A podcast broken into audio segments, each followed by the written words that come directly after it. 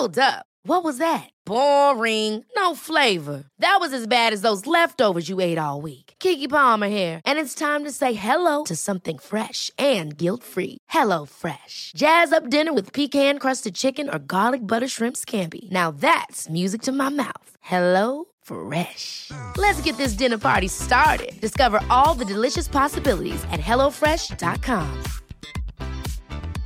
Ryan Reynolds here from Mint Mobile. With the price of just about everything going up during inflation, we thought we'd bring our prices down. So to help us, we brought in a reverse auctioneer, which is apparently a thing.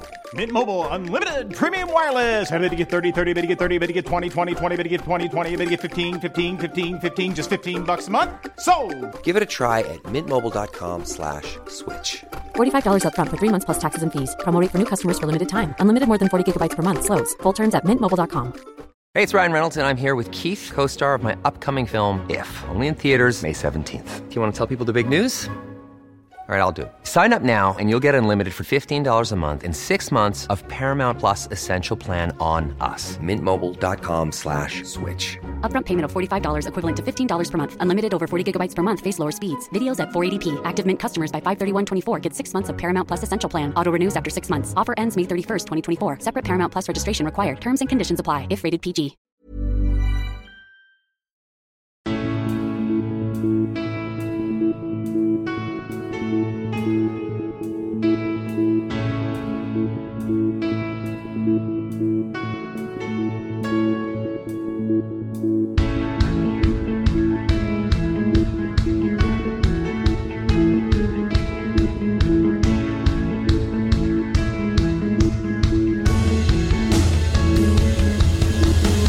Bienvenidos a Alineación Indebida. La magia de la FA Cup se ve que ha vuelto para quedarse, como para quedarse por el camino ni más ni menos que el campeón de la competición, el Leicester City, por culpa del Nottingham Forest, otra vez. Mientras que lo que nunca habíamos visto antes es un gol de tacón de César Azpilicueta y Kepa Arrizabalaga parando un penalti. Quien no paró muchos penaltis fue Dean Henderson en la tanda que vio al Manchester United ser eliminado por el Middlesbrough. El Kidderminster Harrier se quedó a las puertas de hacer lo propio con el West Ham, pero quien sí también lo hizo, quien sí eliminó a un equipo fue el Boreham Wood al Bournemouth y lo que eliminó a todos nuestros sueños fue el Burnley 0, Watford 0. Hablamos de todo eso, la Copa África y mucho más hoy en alineación indebida. Y para ello, junto a mí, Ander Iturralde, están tres maravillosos invitados, empezando por el exjugador del Atlético de Madrid, Rafa Pastrana. ¿Cómo estás, Rafa? ¿Qué tal, Ander? ¿Qué tal, chavales? Pues nada, encantado de, de haber dejado atrás eh, los, las obras y las cosas que me han impedido estar en el podcast las últimas semanas y, y poder estar aquí para comentar pues una jornada de Fake Cup que como, como la última y tal, pues son todas muy, muy entretenidas. Así que nada, con muchas ganas. Más entretenida la Fake Cup que, que te tiran un tabique en casa, ¿verdad, Rafa? Pues efectivamente, efectivamente. Un tabique me lo podía tirar la próxima vez eh, Tech eh, como se diga el nombre del delantero del Burnley. Sí. Que yo creo que tiene buena, tiene buena cabeza para el próximo tabique tirármelo él. Efectivamente. También está por aquí Patricia González. ¿Cómo estás, Patri? Hola, muy buenas. Eh, bien, los fines de FA Cup siempre son, siempre son especiales, la verdad. Hmm, Total y absolutamente. Incluso sin el Arsenal, incluso sin el Arsenal. Sí, sí, se, Eh, se- vive mejor desde un punto de Incluso vista mejor. neutral. Sí, sí, sí, sí, sí. Y finalmente es Gonzalo. Carol, ¿cómo estás, Gonzalo? Hola, Ander. Muy bien, muy bien. La verdad, contento porque ha vuelto Juan Fernando Quintero a vestirse con la camiseta de River Plate, del, bueno, el club más grande de Argentina, por si no quedaba alguna duda. Y nada, así que estamos muy contentos para vivir este, este podcast, bueno, en compañía de, de Patri, de, de Rafa, que hace tiempo no estaba con ellos, y sobre todo, bueno, en la semana en la que Bruno Laje ha sido nombrado como eh, entrenador del mes en la Premier League. Sí. Eh, ya pueden ir pidiendo disculpas. O sea, vos, Ander, eh, Rafa también, recordemos. Sí, yo también, di- No, sí, yo también, no. yo también, yo pequé. Sí, sí, sí. Rafa y yo pecamos aquel día que, que el Wolverhampton dijo que iba a contratar a Bruno Lage. Y aquí estamos, aquí estamos con el Wolverhampton fantásticamente bien. Aunque no esta semana, Gonzalo, porque el Wolverhampton ha sido eliminado de la FA Cup. Pero. eh, Es como, Sí. es como el Leeds y Bielsa, Sí, competencia que no importa, se la sacan de encima y ya está. Así es, así es. Y mencionaba a Gonzalo, sí que hace tiempo que no está con Patri y Rafa. De hecho, es la primera vez que tenemos esta alineación indebida. Um, Rafa, ¿tú recuerdas la última vez que esta fue la alineación? O sea que, uf, con, con Gonzalo y Patri yo he estado a la vez. Sí, sí, sí, una vez, sí, sí. Me quiere sonar. Eh, oh, es- pero muy a principio de año, yo creo, ¿no? Septiembre o así. No, no, es la primera vez que tenemos esta alineación Fuera indebida todavía, ¿eh? porque la última vez fue nuestra antigua iteración, Ah. eh, el día que Ah, anunciamos el fin del en- antiguo podcast. Ostras, Bien. coño. Y hoy vamos a anunciar el fin de este. También, efectivamente. Ya que nos hemos juntado los tres, hay que. Sí, sí, sí, también Es ese día, tradición. y también ese día eh, tuvimos cameo de Borja y lo tendremos hoy también en el Forest Leicester. Así que... Oh, esto mí. vamos, tanto de Duncan Alexander. ¿no? ¿A que sí? ¿eh? Cómo, cómo se, cómo se alinean la- las estrellas. Eh, muy bien, pues eso es el programa de hoy. Ahora mismo se está jugando la final de la Copa África entre Senegal y Egipto. 0-0 en la prórroga, Patri. Eh, no hay ninguna novedad más allá de que fútbol grueso, tosco y espeso. Sí, sí, se están dando de lo lindo. Yo conecté en el minuto 60 y vamos, fútbol poquito, pero mm, no se están cortando en soltar, en soltar las patadas. Hmm, Fútbol 5 estrellas. Como 5 estrellas, queremos que nos deis en Spotify, en alineación indebida, 5 estrellas al programa. La gente que, que nos escucha, nos podéis ahí dar 5 estrellas y así ayudaréis a que alineación indebida se alce en, los algoritmos y la gente nos escuche cada vez más y más. Y muy importante eso. Y sí, compartid la palabra del podcast a lo largo y ancho de- del mundo. Eh, muy bien, y ya habiendo mencionado todo eso, vamos a empezar por otro gran partido de fútbol, en este caso de la Premier League, porque en la jornada de FA Cup, bueno, pues se jugaron, jugaron casi todos los equipos Premier, menos, eh, bueno, varios de ellos, y en este caso Burnley y Watford, que tenían, bueno, dos partidos pendientes, este uno de ellos, y decidieron jugarlo aquí. Empate a cero, eh, de fantasía, de, de magia. Eh, Rafa, la cumbre del Fútbol fútbol, se vivió en Turfmoor. Hombre, pero no sé si alguien podía albergar alguna duda con, con los dos equipos que, que se iban a enfrentar.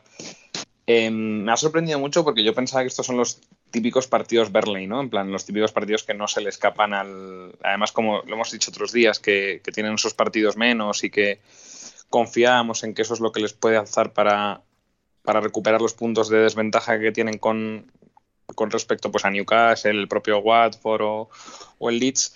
Y me ha sorprendido. Eh, yo creo que todavía tienen que encajar, eh, encajar la pieza de, de Weghorst. No es tan. No es literalmente eh, eh, meter a, a Chris Wood, entonces, pues bueno, tiene que pillar los automatismos del equipo. No, no les vi mal, ¿eh? Yo es verdad que hay un par de jugadas de, de Max Cornet que yo creo que le puede el, el individualismo en vez de levantar la cabeza. Podía haber tenido el propio Weghorst eh, un gol de debut de los más absurdos que mm, podían haberse visto en la historia del- de la Premier, que es esa especie de tiro que le, le dan la pierna, no sé si es a Cathcart o a, o a Samir. Parece que, parece que el balón se va afuera, el portero se desentiende y de repente dan el larguero. Eh, eso habría sido bastante bonito y además un gol muy, muy Burnley. Y por el, y por el Watford, pues poco más que destacar que la cara de felicidad de- del bueno de Roy Hodgson cuando termina el partido, en plan que este señor, lo decíais el otro día, lo decía Borja, este señor no quiere estar en su casa ni quiere estar con su mujer, este quiere morir en un banquillo de fútbol entrenando hasta el último día. O sea, el tío está como, como un chaval en un, en, un, en un charco de barro. Y bueno, a ver, pues se le ven cositas de Hodgson, ¿no? Pues un poquito de solidez y tal, que esto siempre lo solemos decir en el primer partido. Luego habrá que ver a, la larga, ¿no? Eh, al final el equipo es el que es, yo creo que es muy justo el del, el del Watford y, y lo que te digo, pues un poco, entre comillas, decepcionado porque yo esperaba que el, que el Berley en este partido, que son de su zona, eh, lo sacase y justo pues le hubiera venido para pasar la propia Watford. Hmm, Lo que sí es notable, Rafa, es que el Watford ha conseguido la primera portería a cero de toda la temporada con la llegada de Mm, Roy mm. Hodgson. O sea, su primera eh, Sí. portería a cero en Premier League desde pues la última temporada que estuvieron en Premier League como a mediados de esa temporada. Así que sí, sí. Sí, sí, o sea que año, sí. Hombre, quizás algo tiene que ver, eh, y creo que Gonzalo concordará conmigo, en que bueno, que hayan sentado hoy, hoy a Bachmann, ¿no? Que más allá de su partido con el Tottenham, pues yo creo que ha sido una, una debilidad competitiva todo el año. Sí, no es que Ben Foster esté mucho mejor, pero No, no, tiene su edad, pero lo bancamos porque tiene un buen canal de YouTube. Así que por eso es mucho mejor que Bachman, que es posiblemente uno de los peores arqueros que he visto yo en mi vida jugando con los pies. Yo soy malísimo también, ¿eh? con los pies. Soy pésimo, pero es que Bachman es un reflejo mío jugando profesionalmente. Ya ves, sí, sí, y sí. además Foster es, es guapete, o sea que hay que Sí. bancarle. Hay que bancarle. sí, Sí, sí, sí, sí. obvio. Aparte fue uno de... No, no había... Foster no era uno de los que se había rodado el taxi en West Brom. ¿No estaba ahí con creo ellos? Que creo que sí, creo que sí. O sea, estaba en ese equipo y creo que estaba en ese taxi. Gareth Barry... No, recuerdo a todos, pero me, suena, me quiere sonar que Foster estaba ahí. Sí, sí, sí. No, sé si era Foster o era Boas Mihil. ah, Mihil, sí, igual sí, el, portero suplente. Puede que fuese Boas Mihil y no Ben Foster, es cierto. Sí, creo eso me suena más. Sí, sí, sí. En todo caso, uh, sí, a ver cómo salió el vídeo para su canal de YouTube de este partido, porque bueno, hubo ahí viento, lluvia y tal. Sí que dijo Hodgson de, después del partido que no se había dado cuenta que estaba lloviendo como, no sé, hasta la segunda parte, porque estaba tan absorbido, por la acción futbolística Rafa que no, no había podido pensar en nada más. Sí, sí, sí, ¿no? Y se le, y se le ve que, por eso te digo que el tío pues con lo, con lo, que disfrutas con esto. O sea, es, es, un, es, bonito, ¿no? Ver una persona con tanta, con tanta vocación eh, y con a pesar de tantos años. Y me ha gustado mucho también al final la entrevista que está el viento que parece que se le va a llevar el pelo. Igual, y está el tío disfrutando. Es, es, una cosa maravillosa. Sí, sí, sí. Patri, a ver, nos confirmas que no era Ben Foster uno de ellos, sino eran Boaz Myhill, Gareth Barry con Livermore y Johnny Evans. Sí, eso por lo menos dice en las noticias. He hecho una búsqueda rápida en, Google. Y lo que dice Rafa de la entrevista de Hodgson es que es brutal, porque está el pobre hombre sujetándose en plan que parece que va a salir volando, parece como un videoclip, parece que está en un videoclip de Beyoncé, en plan con el ventilador puesto a tope, pobre hombre. Y claro, le pregunta el de la entrevista, eh, ¿no pensaste en algún momento por qué narices has vuelto al fútbol en algún momento del partido? Es que con lo agustito que iba a estar el, el, hombre ya, que ya después de los años que lleva, sentadito en el sofá calentito, y se va a meter ahí a un día horrible. Sí, sí, total y absolutamente. Así que bueno, pues empate, uno, un punto para cada uno y a ver qué, a ver qué les depara el resto de la temporada a estos dos equipos. Eh, muy bien, y también ya en la FA Cup, en la FA Cup, en lo que se va dilucidando la final de la Copa África y comentaremos el resultado final, tiene pinta de que van a ir a penaltis. Eh, quien no fue a penaltis, Gonzalo, fue el Chelsea, que ganó finalmente 2-1 al Plymouth. Con, mucha tensión, con un Plymouth que se adelantó 0-1, el Chelsea empata, van a la prórroga, remonta el Chelsea con un gol de Marcos Alonso para el 2-1 y luego Kepa Rizabalaga impide que se llegue a una tanda de penaltis, parando precisamente un penalti al Plymouth y dándole esa victoria al Chelsea tras los goles, en este caso ya mencionado en el segundo caso de Marcos Alonso y antes de César Azpilicueta de tacón. Sí, primero queda downgrade, al final terminó metiendo el Chelsea cambiando a Giroud por Lukaku. Sí, es, extraño que ha salido eso mal, ¿eh? Joder, que quién nos lo iba a decir. Mientras el ser humano más hermoso del mundo definió un derby de Milán, un derby eh, con su doblete sobre el final del partido, Lukaku acá primero pierde la marca en el, en el gol del, Plymouth. o sea, le erra la pelota y eso descoloca por completo a Kepa, aunque viene cierto también que es un error en conjunto con Aspilicueta, que también mide mal el centro. Y después, bueno, em, como se lo ha visto desde que ha regresado la lesión, bastante estático, muy poco participativo, más allá de alguna que otra jugada que el belga siempre te va a dejar, sobre todo eh, yendo al apoyo, aguantando de espaldas y descargando para un compañero, como hay una jugada en el segundo tiempo con el partido ya empatado, que la aguanta de espaldas para Mason Mount y el arquero del Plymouth saca bocha impresionante, la bocha de su vida, eh, completamente inexplicable, pero un Chelsea que si bien sufrió mucho para, para por lo menos sacar adelante este partido. Creo que no terminó jugando del todo mal, tuvo mucha mala suerte en la definición, si mal no recuerdo, pegó tres palos seguidos, eh, uno de Hudson Odoi creo, otro de Kovacic, el otro no me lo acuerdo mucho, pero bien cierto también es que los jugadores de ataque del Chelsea no están en el mejor nivel, siguen estando bastante, bastante bajos y mm, el que al final termina siendo el centro de mayor desequilibrio del equipo es Hakim Ziyech, a quien muchos lo dábamos por perdido en los meses de noviembre, diciembre, que estaba contando bastante poco para Tuchel, en esta etapa en la cual el Chelsea acumuló muchísimas lesiones y el nivel de los niveles individuales de algunos jugadores no son los más altos, él se ha, dado ese paso adelante y ha sido el principal foco de desequilibrio de su zurda, ya sea desde la pegada o desde el engaño a partir de, esa, de la amenaza que él produce con esa zurda, que es completamente desequilibrante. Esto permitió también que Mount pudiera acercarse más al área, a, combinar adentro de ella y, ah, por supuesto, acercar más al Chelsea contra el arco del equipo rival. De esta manera, por ejemplo, llevaba Kovacic muchas veces a definir dentro del área también.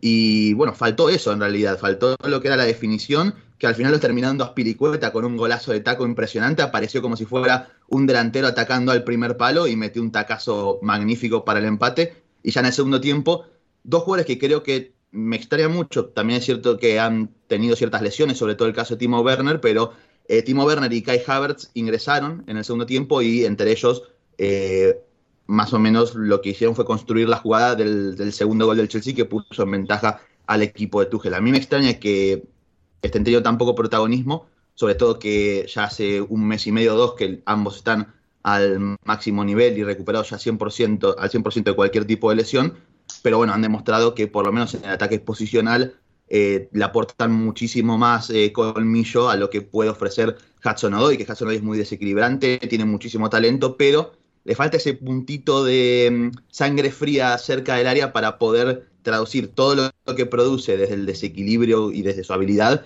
en cifras, ya sea asistencias, goles, pases clave y demás, que es lo que le está faltando al joven inglés. Y después lo que comentaste, Ander, también, eh, la figura de Kepa, eh, salvando las papas del fuego al, Chelsea tras ese doble error de Malanzar. Un Malanzar que también hay que ser justos con él, viene cumpliendo de forma sorpresiva bastante bien en todos los partidos que le ha tocado jugar. Ayer se vio un poquito más superado con el juego aéreo que, que es quizás su mayor debilidad al no ser un, defensor central demasiado alto ni tampoco imponente de lo físico y mostró también ese, esa pequeña quizás eh, exceso de confianza a la hora de salir jugando por abajo que le terminó costando el error y después un segundo error a la hora de cometer ese penal. Al final Kepa termina salvando el equipo y nuevamente vuelve a demostrar que para mí por lo menos desde que llegó al Chelsea actualmente está en su mejor nivel. Hmm, total. Y absolutamente, quien también se quedó con la miel en los labios, Rafa, al igual que el Plymouth Argyle, fue el Kidderminster Harriers, eh, de, en este caso la quinta división, no la sexta división, perdón, del fútbol inglés, que a punto estuvo de ganarle al West Ham, pero el West Ham empató sobre la bocina y luego sobre la bocina de la prórroga se acabó llevando el partido. Pues sí, la verdad que un poco, un poco cruel el desenlace eh, para los pobres del Kidderminster. Es verdad que todos los partidos que, empezaron un poco los vamos a ver luego. Em, empezando perdiendo el, equipo de Premier, es verdad que estos eran los únicos que jugaban en casa. Hmm. Es verdad que se, adelantan relativamente pronto en un gol, una falta lateral. Eh, de estas en plan que, bueno, pues que en, que en FA Cup contra un equipo menor pues son, son muy peligrosas, ¿no?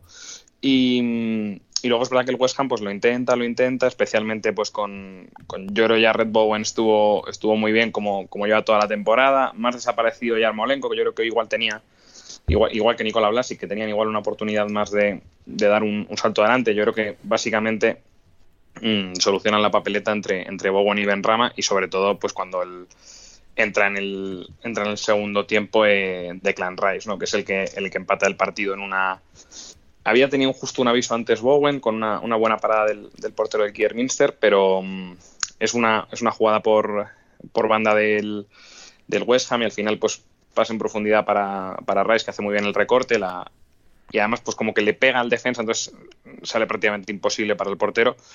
Y luego igual en la durante la prórroga el, el claramente estaba tratando de buscar el de buscar los penaltis y, aguantar y, justo en el último en el último minuto pues hay, un, hay una jugada de centro lateral para Creswell que no se sabe si está Sousek un poco en, fuera de juego, pero bueno, yo creo que no interviene en la jugada, entonces tampoco tal y aparece en el segundo palo para, para empujarla a Jarrod Bowen.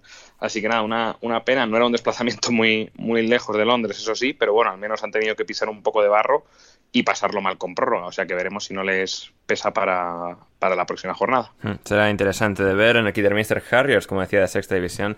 Estaba jugando de titular en el centro del campo Rafa, un señor llamado Geraldo Baigrami. Sí, sí. Geraldo. Eh, que este es mí, ¿no? ¿O, qué era? ¿Cómo? Sí, eh, no, en este caso es eh, albanés. Ah, albanés. Ah, pensaba que era... Este no estuvo en, en Birmingham o en un sitio. Birmingham City, madre mía, Rafa, que sepas esto me da mucha miedo. Sí, es que este tipo de, jugadores randoms que algún, en algún momento en el fútbol manager han pasado por mis equipos. sí, sí, sí. Les tengo un poco localizados, sí, sí. Sí, sí, sí. Así que no, bien, bien eh, por Gerardo, que estuvo aquí jugando. Y luego también en la banda izquierda aquí de Mr. Harriers, el internacional por eh, San Kitts y Nieves, que en este caso es Omar y Sterling James. Y bueno, pues ahí, ahí, estuvieron contra el West Ham y casi, casi lo consiguen, pero al final se fueron para casa, como también, como también se fue para casa Patri, el Manchester United empate a uno con el Middlesbrough y en la tanda de penaltis el United fue eliminado. La larga tanda de penaltis. Joder, al United le gusta más una tanda infinita de penaltis que a un tonto lápiz. ¿eh? Madre mía, ocho penaltis cada, cada equipo. Pero em, creo que merecido, merecida derrota del, del, United, pese a que salió con bastante. A ver, eh, una combinación entre titulares y no, pero aún así un 11 que debería haber ganado cómodamente al Boro, pero no sé si es esta sensación a veces de los equipos grandes que salen un poco como a decir, como sobrados entre comillas, pero sobre todo en tema de actitud eh, se les veía muy, muy pasotas, muy, bueno, eh, en, ese, en ese sentido eh, el Boro fue muchísimo, muchísimo mejor. Em, falló un penalti cristiano, lo siento, Rafa, y los fans de, del bicho. Em, no, bueno, en este caso Gonzalo, Gonzalo es el, es el, fan residente del bicho. yo, yo le, odiaba hasta el documental de Georgina. Ah, ya, ahí eres como mano. A partir de ahora soy, soy fan incondicional. Ah, pero sale mucho en el documental. Bueno, sale, sale, relativamente bastante. Y en el del Cholo también está muy bien. Me ha parecido que es un tío, eh, mm, no sé cómo decirlo, menos eh, robótico de lo que yo esperaba y, menos... Eh, es que claro, la comparación, por ejemplo, con Ramos es que es menos gilipollas de lo que... de lo que de lo que se ve. Pero bueno, y luego con, con, Georgina me ha parecido que tiene una paciencia infinita y que, y que bueno, que la, y, la, y la tiene pues eso, pues la trata como una marquesa, o sea que un 10 por el bueno de, Cristiano. Sí, sí. el documental que está en Netflix que decía eh, del que dice eh, nada en resumen pues eh, lo que decía el United tenía que haber ganado cómodamente por la la alineación que sacó, pero actitud mm, cero, sí, tuvieron bastantes ocasiones, pero eh, al final es más cuestión de intentarlo, de garra, de, pelear. El Boro sabía de sobra que era inferior y salieron sin miedo y a, vamos, a intentar ponerle las cosas difíciles, más, más que difíciles, incómodas. Y se llevaron el premio después de la eh, larga tanda de penaltis. Hmm, totalmente. Em, sí, Rafa. Ander, una pregunta. Em, ¿No os parece que es mano la previa del gol de. A ver, mano es, ¿no? O sea, en esa mano da el balón, pero luego, claro, es como. Sí, es que con Bar sería anulado ese gol. No, es que hubo no, digo yo, hubo bar, Gonzalo. No, no, hubo bar. No te, no te flipes. En esta ronda ya hay bar, sí. Sí, sí, sí. Había esta tanda, pero, no pero claro, ¿cuál es la excusa para no pitarla? Porque es evidentemente una mano que ayuda al control. Ya, sí, pues bueno, como no, lo hemos pitado inicialmente, bueno, tal, que no quería darle. Ah, la mítica de que como no era un error manifiesto, bueno. Sí, sí, sí, es un poco tal, sí, sí, sí. Y luego ya a partir de ahí, pues sí, empieza el United un poco hacia abajo, porque creo que sí que habían empezado relativamente bien y muchos de los analistas de, del Manchester United en Twitter coincidían y yo estaba bastante de acuerdo en que había sido una de las mejores actuaciones en líneas generales del United este año, pero no marcan, no marcan y al final se acaban atascando en el partido, se vienen un poco abajo físicamente también en la segunda parte y acaba contribuyendo eso a que el Middlesbrough tenga una pequeña ventana de oportunidad que, que supo aprovechar, llevar a la tanda de penaltis y ganar ahí. Gente como Sol Bamba marcando en esa tanda de penaltis. Y en una tanda de penaltis, Rafa, que bueno, que ha, que ha significado que el Manchester United ha salvado tan solo un penalti de los últimos 33 que ha visto eh, en contra suya en una tanda de penaltis, Rafa, después de la infinita de contra el Villarreal. Es una barbaridad. Sí, sí, y yo no diría que me alegro, pero por un lado sí, de que mm, siempre se le echa mucho en contra esto a De Gea. En plan de, no, es que claro, el Manchester United no ha pasado ninguna tanda de penaltis porque es De Gea su portero, que es muy malo atajando penaltis, que yo creo que no es así. Yo le recuerdo uno parado en la Supercopa de, Europa contra el Inter de Milán muy bien. Y hoy, pues justo estaba Dean Henderson y el resultado ha sido, ha sido el mismo. O sea que no sé yo si, por ejemplo, a Dean Henderson le hubiera venido bien el cambio de aires que se, que se fraguaba en invierno con el Newcastle, pero tampoco ha sido una, una solución. Y, y, yo este tipo de cosas de los penaltis ya con los años, yo creo que ya lo de que solo es suerte, mmm, pues a ver, yo creo que hay un componente de suerte, pero más o menos todos los equipos profesionales ya tienen un, un trabajo previo y a mí me da la sensación de que el Manchester hoy no, lo había, no había hecho los deberes de dónde tiran los penaltis los jugadores del Bor. Entonces, eh, eso también puede explicar un poco el, el mal rendimiento sumado de, en las sucesivas tandas de penaltis. Sí. Igual eh, Rafa como colchonero tiene experiencia en arqueros que no atajan un puto penal, pero bueno. Bueno, pero a ver, es que eh, Gonzalo, siempre se habla mucho de la tanda de penaltis de Oblak en, en Milán, sí. pero Oblak, si no para el penalti a Müller en las semifinales contra el, contra el Bayern, no se llega. Ah, Porque el, sí, sí, es verdad que oh, y el año pasado, por ejemplo, para uno contra el Alavés, eh, que es vital para ganar la liga. Eh, es verdad que luego, pues en las tandas siempre ha salido muy retratado, tanto la de la Supercopa de España contra el Madrid como la de la Champions.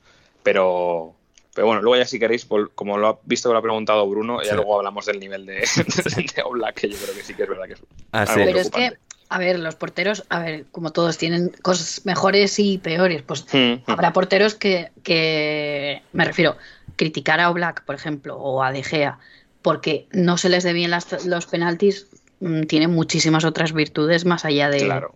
de, de, los, de los penaltis. Eh, y lo que decías de, de no, no haberlos analizado o estudiado, yo creo que es un poco eso, el tema de haber salido un poco, entre comillas, sobrados, porque herramientas ahora mismo sí, tienen muchísimas para analizar eh, pues a dónde tiran cada jugador. Claro, Se ve como muchos, muchos porteros llevan en la botella de agua estudiado dónde, dónde sí, van a chuleta, tirar. sí, sí. Hmm. Por cierto, están ahora, van a empezar ahora los penaltis Ojo. en la final de la Copa África. Ojo, bueno, fantástico. Muy bien, pues eh, vamos ahora con un audio de, de Borja que, que, me ha enviado para eh, contar su experiencia eh, viviendo la victoria del Nottingham Forest 4-1 sobre el Leicester y volvemos con mucho más análisis en, en el resto de alineación indebida. Hola, hola, ¿qué tal? ¿Qué tal a todos? Buenas, buenas. Eh, bueno, yo veía aquí cual elefante en cacharrería porque Ander ni me ha invitado, ni me ha dicho nada, ni me ha pedido nada, pero yo evidentemente me autoinvito para recordar que en este momento creo que el PACMA va a denunciar al Forest por maltrato animal porque no se puede torturar de esa manera a los zorros. Así que hay que recordar que el Forest le ha metido cuatro, no ni uno, no dos, no tres, no, no, no, no, no han sido ni uno, ni dos, ni tres, han sido cuatro al actual campeón de Copa. Así que 4-1 y a la siguiente ronda a jugar contra el Huddersfield, que evidentemente nos ganará, claro que es lo típico del Forest, que llegue el Huddersfield, que además, evidentemente, va a ser el próximo campeón, gracias a don Marcelo Bielsa, no me queda ninguna duda, y derrotará al Forest en City Ground en la próxima ronda. Pero, entre tanto, entre tanto otra estadística, otra estadística que te dejo también, Ander, el Nottingham Forest ha, ha ganado, ha derrotado a más equipos de Premier League en esta ronda, en esta temporada en la FA Cup, que, con, que consiguió el Derby County cuando estuvo en la última temporada en la Premier League. Así que nada, ahí lo tenéis, come on you Reds y hasta la próxima. Adiós. Hemos escuchado ahí a Borja, hemos escuchado ahí a Borja. La Uf. tanda de penaltis está, está en curso, está, está en curso en Senegal y, eh, bueno, entre Senegal y Egipto. En Camerún, esa final soñada por todo el mundo eh, de que se midiesen las dos grandes estrellas de, de Liverpool, tanto Mané como Salah. En lo que van lanzando los penaltis, Gonzalo, eh, el Forest Leicester, bueno, Borja ahí manda un eh, pequeño relato al respecto. Eh, ¿Cuál ha sido la clave de, de, que el Leicester haya vuelto a caer tan estrepitosamente contra, en este caso, un equipo de, de Championship, como ya venía haciendo contra varios de, de, Premier, y ser, bueno, duramente derrotado por un rival eh, local como es el Nottingham Forest? La clave es que Leicester da vergüenza. bastante, pero bastante. Es, es, es, da, pero qué vergüenza que dan, dan muchísima vergüenza. Eh, sobre todo por la forma en la que se vienen abajo.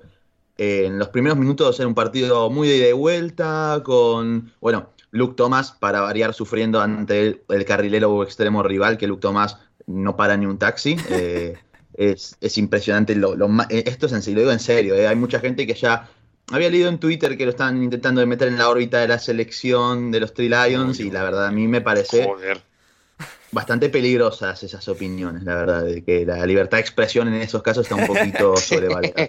Pero, pero porque sufrió todo el partido contra Shed Spence, el carrilero diestro del, del Forest que jugó en, línea de, con línea de tres centrales, más Max Lowe y Jet Spence como carrileros, sufrió constantemente, al punto de que incluso el, marca el, creo que el cuarto gol, si no me equivoco, Jet Spence entrando al área completamente solo, eh, tirando una pared ahí con Brennan Johnson, si mal no recuerdo, y bueno, Luke Thomas que no lo vio en todo el partido, y si bien Soyunshu nuevamente ha quedado bastante retratado en, en la mayoría de los goles, también es cierto que a su, al favor del turco, que también cometió varios errores en salida de balón, eh, es que al final no se puede multiplicar, estaba obligado a tapar cada agujero, porque no solo Luctoma fue un problema, a Martey también, de hecho a Martey regala el segundo gol, ni bien sacan del, medio tras el, gol inicial de, Brennan Johnson, precisamente, o sea, em, un desastre atrás de otro continuo, y el pobre Soyuncu al final tiene que tapar todos los agujeros porque Danny Ward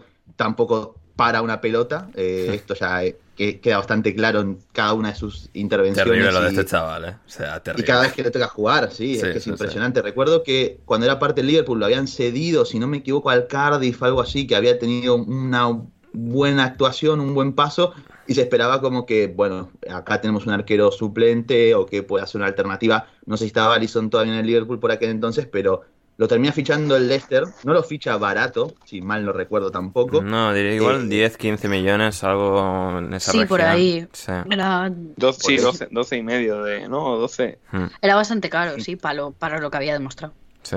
Y, ha sido un completo desastre. Y ha, sido un completo desastre. Y el, el Leicester, si bien no empezó mal, sobre todo con Tielemans cuando eh, se posicionaba pegado al lateral en salida de balón ante la presión del, del Forest, eh, encontraban ese espacio para que el belga pudiera lanzar a Madison, a Lukman, a Gianacho, a Harvey Barnes. Eh, al final les terminaba faltando un poquito de, pausa, un poquito de calidad que te lo aporta Madison em, en esos tramos finales. Mira, es cierto que el Leicester sigue, a mí por lo menos me sigue ofreciendo las mismas malas sensaciones desde el inicio de temporada. Lo que tiene es que Madison los está salvando porque está jugando el mejor fútbol de su vida durante los últimos dos meses. Y en, en, este partido fue un poco más de lo mismo. Madison quizás fue lo único realmente destacable, quiso salir un poco al Leicester de atrás, pero en cuanto cayó el primer gol se vinieron abajo, o sea, a un, a un nivel que no podían parar a Keynan Davis, que estamos hablando de un futbolista que ya en el Aston Villa eh, tenía sus limitaciones, acá fue imparable para Martey y para James Justin, abusó por completo de ellos, tanto en el juego de espaldas, en el juego aéreo y en todo sentido, y, una, y una saga del Leicester que vuelve a confirmar que es una de las más flojas de la Premier League en esta temporada, quizás no tanto por eh, los nombres propios, por las individualidades, pero al final por el rendimiento eh, es muy bajo. Eh, tenía un dato que lo voy a buscar, si me dan tiempo, pero mm, a ver si lo encuentro. Como que en 200 partidos habían recibido 250 goles o incluso menos de 200 partidos con Brendan Rodgers. Acá, acá lo tengo. 200 partidos, 274 goles concedidos. 52 goles concedidos en una temporada de 38 partidos. Sí, no, no es idea. Esto es un dato de, perdón, esto es un dato de que estaba de 2019 y es algo que mantienen hasta día de hoy. Y que incluso en aquel año en 2019 habían conseguido 52 goles y que eran la misma cantidad de goles que habían conseguido el Swansea y el West Brom que habían descendido aquel año, por ejemplo. Y es algo que se continúa manteniendo a día de hoy, esos problemas que tienen. Y hoy les ha costado la eliminación en FA Cup ante un Forest que la verdad que compitió muy bien, a muy buen nivel y que, bueno, al final es un merecidísimo ganador y obviamente hay que felicitar a nuestro querido Borja y mandarle un fuerte abrazo porque lo han merecido sin lugar a dudas, más allá del pequeño error de Samba que, lo, que metió al Leicester en partido por tan solo unos minutos. Así es, así es. Rafa, por ponerle un lacito a esto, ¿qué hacemos con, con Brendan Rodgers? Yo he tendido a ser de la opinión de bueno, después de los dos buenos años, la FA Cup, dejar que este año sea un poco pues, de transición, de reencontrarse y tal, pero es que se están llevando palos muy fuertes. ¿eh? A ver, es que yo compro lo de la transición cuando hay eh, un porcentaje importante de cambio del respecto de un año al otro o, se ven que se quiere jugar otra cosa, pero es que el, el Leicester lo que creo es que la gente le ha pillado el truco eh, porque sigue haciendo las mismas cosas que el año pasado y el anterior y ya este año pues no, pues no funcionan y, no, y tampoco se están moviendo en el, mercado para, encontrar otras cosas. Em, eh, es verdad que yo creo que más allá de Patson Daka, em, los fichajes de este año no han funcionado, ¿no? Hemos hablado algún día de, de Sumaré sobre todo, que yo creo que igual era el jugador que venía a darles el salto adelante y no se lo ha dado. Pero bueno, yo creo que al final este tipo de entrenadores como, como Rogers, que siempre se le han caído los equipos en, el último tramo y demás, pero yo creo que él, con todo lo que ha hecho en Leicester, especialmente eh, el triunfo en la FA Cup, yo creo que él, soy un poco eh, romántico para esto, pero creo que él se ha ganado el derecho a, a gestionar su salida, que yo creo que igual él mismo es consciente de que este año tiene que salir para, para oxigenarse y dar, eh, y dar un paso adelante en su carrera. Hmm. Total, totalmente. Em, muy bien, eh, Patrick, eh, ¿cómo tenemos la tanda de penaltis? Pues va a tirar ahora el penalti Senegal para ganar. Para ganar, acaba de fallar su segundo penalti Egipto. Uy, uy, uy, uy, uy, estamos ahí, estamos ahí pendientes, estamos ahí pendientes en lo que Senegal... Ah, lo acaba de atajar el mejor arquero africano de la historia, Eduard Mendy, hay que decir también. Ah, sí, sí, sí, es cierto, el portero del Chelsea, ahí que va a ganar, sería otro título para él, Gonzalo, Champions y ahora Copa África. Sí, sí, hmm. pero han puesto a Ederson, recordemos, por encima de él en la, en la votación del, del de best de los arqueros, para más o menos reflejar la credibilidad que tienen estas votaciones respecto a una pregunta que imagino que me comentarás a futuro que nos ha mandado Bruno. Sí, sí, sí. Eh, sí, la, la, haremos. Igual era la pregunta de, Bruno, si la tenía por aquí. Sí, sí, sí. Em, sí, eh, pero es sí. que Mendy no tiene unos tatuajes tan cancheros como tiene. Como tiene Ederson. No tiene ahí. Es que es esto. Sí, el, ¿cómo se llama? la carita esta amarilla que tiene en, el cuello. Si no, no recuerdo. Pero, pero sí, el Smiley. Sí, el Smiley, esto, el Smiley. Sí, sí, sí. Así que muy bien, o sea, está. ¿Quién? Han marcado el penalti. Ha ¿eh? marcado Senegal. Tenemos campeón de la Copa África de Naciones, Senegal. En riguroso directo. En riguroso directo, Sadio Mané y Senegal y Eduard Mendy. 44 minutos sobre las 10 de la noche en España. 3.44 en Chicago. Así que sí. Qué vergüenza. Sí, sí, Qué vergüenza, Mané, ¿eh? Tendría que haber metido el penal y gritárselo en la cara a Salah como mínimo, pero. Claro, bueno, y, y, lo mejor de todo es que estos dos se van a reencontrar para clasificarse al Mundial entre Senegal y Egipto. uno va y uno se queda, ¿eh? Así que va a ser eso muy divertido, eh, estos dos. Que bueno, siempre, o sea, la, relación de ellos siempre ha sido un, tanto enigmática, se llevan bien, se llevan mal, siempre ha habido un poco esa, esa, rivalidad entre, entre ambos. Pero sí, en este, en este duelo por, la supremacía en África futbolística ha ganado Senegal, ha ganado Sadio Mané. Y sí, va, a ser interesante. Ha sido Mané, de hecho, el que ha marcado el, y ha, y ha sido Mané el que ha marcado el penalti. Maravilloso, maravilloso. La historia se escribe sola, Rafa. Sí, sí, esto los, los buenos jugadores son los que se quedan para tirar el último. Eh, Juan Fran Torres, eh, Ronaldo, Sadio Mané. ¿Tú tirabas el quinto, Rafa? Yo ya lo he dicho una vez, yo era muy malo tirando penaltis. Ya, pero en las tandas. pero en las tandas, no sé, iban las tandas en plan, bueno, pero Rafa es el que tiene que tiene aquí más caché. Eso me gustaba tirar el primero o el segundo para no tener mucha presión. En plan, si se falla, pues ya fallará luego otro o tendría que haber hecho algo el portero.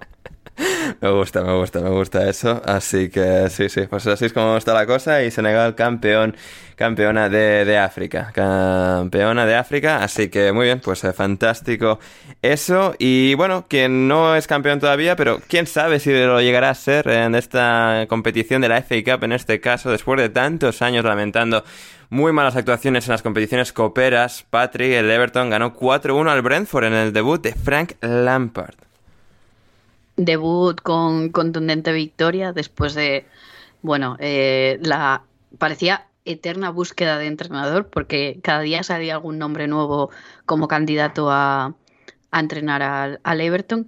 Y una muy correcta actuación de del Everton, eh, es verdad que salieron pues con, con bastantes titulares y empiezan a llegar las rondas en el que sí, rotas quizás de portero, en este caso el no rotó, pero bueno, que no, no te atreves tampoco a cambiar demasiado las, la, bueno, la, alineación y supongo que también Lampard pues quiere ir viendo a los jugadores porque em, tendrá que ir haciéndose una idea, que no es lo mismo verlo desde la grada o analizándolo que viviéndolo dentro de, del campo. También, pues probablemente los jugadores esa motivación extra de ganarse el puesto, eh, Em, entrar por buen ojo del nuevo entrenador. Y el Brentford, otra vez que se viene abajo, estos partidos a veces contra equipos que son eh, superiores a ellos, em, superiores no digo de los cinco de arriba, de esto en media tabla, un pelín superiores, y se vienen abajo de una manera, mm, vamos, horrible. Eh, volvió Raya después de su lesión, después de tantísimos meses que llevaba fuera. Y la verdad que la actuación fue un poco, un poco floja. También, pues obviamente, eh, necesita minutos. Eh, Janelt eh, bastante mal, Rico Henry. Es que en general tampoco hay nadie que puedas destacar para bien de, del, del Brentford. Sin embargo, por ejemplo, de, de, Tony, yo, quizás. Sí, pero tampoco no es el nivel al que, al que nos ha acostumbrado, como quien dice, durante, durante el resto de la temporada. Hmm. Porque está a un, muy buen nivel. Sí, um, Gonzalo, alguna pincelada por tu parte. Tuvimos a Vitali Mikolenko en el carrilero izquierdo, jugaron 3-4-3. Eh, bueno, al menos se les vio con otra energía, otra, otro, otro aire, otro ritmo. Y bueno, parece que la llegada de Lampard, aunque solo sea eso, sí que les ha dado un poco ese empujón. Sí, no, yo creo que ya se notó un poquito igual la idea de Lampard, sobre todo con la posición de los, de los carreros, tanto Mikolenko como Coleman prácticamente no participaron demasiado del juego con balón del equipo, pero eh, su papel se reducía a posicionarse bien alto, casi en campo contrario, para evitar que el Brentford presionara cerca del, área del, del, Everton con los carrileros. Tanto Rico Henry como Rasmussen tenían que aguantar en campo propio con los carrileros y después lo que fue la clave para mí de este partido fue como eh, la superioridad numérica por defecto que tenía el Everton en salida de balón con los tres centrales respecto a los dos delanteros del Brentford, que eran Toney y Canos, eh, era lo que permitió al Everton salir constantemente una y otra vez y superar la presión del Brentford. No solamente esto, sino también con cierta descoordinación de Jensen y Chanelt, que saltaban a la presión de André Gómez y Alan, eh, que llegaban por lo general muy tarde. A mí me gustó mucho el partido de André Gómez en salida de balón, jugando de espaldas al primer toque por lo general para orientar la salida hacia el, hacia el central de su lado, mayormente eh, con, Mason, con Mason Holgate, que cambió de lado cuando Godfrey tuvo que salir a los 4 o 5 minutos del partido en lugar de Jerry Mina. Y después el gran ejemplo de esto es el segundo gol del, Everton. Cuando recibe Michael King, salen todos a presionar como locos, como eh, completamente fuera de sí, todos los mediocampistas del, del Brentford y Alan haciendo un pequeño desmarque hacia adelante, ni siquiera trazando una diagonal ni ningún tipo de movimiento raro. Da un paso para adelante y Michael King lo encuentra a espaldas de Chanel y a partir de ahí hace una muy buena jugada para asistir a Richard Richarlison que también completó un muy buen partido. Creo que si Lampard por lo menos le da continuidad a lo que vimos en, este encuentro, podemos ver a un Everton que explote la capacidad desequilibradora e individual de sus futbolistas más talentosos, porque también eh, al estar abiertos los carrileros y fijando en campo contrario, esto permitió muchas recepciones de, de Maray Gray y de Anthony Gordon a espaldas de Norgard y también acercar mucho al Everton al área rival. A mí me parece un partido muy completo y que me gustó mucho lo visto hasta ahora. Hay que ver también cómo se hace ingenia Lampard para bueno, darle lugar en este equipo a Donny cuando esté disponible, a Dele Ali, lo mismo cuando vuelva a Ducure y Calvert Lewin. Al final el Everton tiene una plantilla con variantes interesantes, sobre todo a partir de lo bien que se reforzó en el mercado de enero, que obviamente eh, es de un equipo que no debería estar en la posición en la que está. Y una última cosita, qué vergüenza que da Jerry Mina, perdóname mis amigos colombianos, pero es que da mucha vergüenza. Hay una situación en el segundo tiempo en el cual y, se y es el mejor central que tienen, ¿eh? imagínate cómo son los otros.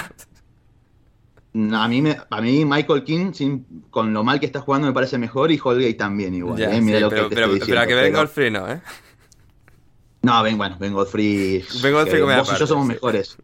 Vos y yo somos mejores, Ander, jugando ahí que, que Ben Godfrey. Pero bueno, yendo con lo que quería comentar de Jerry Minas, se encuentra con Tony en el lateral, se empiezan a pelear en una. Eh, como que Jerry Mina lo desestabiliza un poco, Tony se deja caer, no cobran penal. Y Tony se le empieza a cagar de risa, a burlarse de él y en una. A la siguiente jugada, Tony hace una diagonal a espaldas de Michael King. Mina lo va a correr y. Es que Tony no hace ningún tipo de amague. Y Mina, por intentar hacerse el héroe, se tira al piso y queda en completa, completo ridículo que casi termina en gol del Brentford, de no ser porque Jensen llegó medio segundo tarde. Pero qué vergüenza el jugador.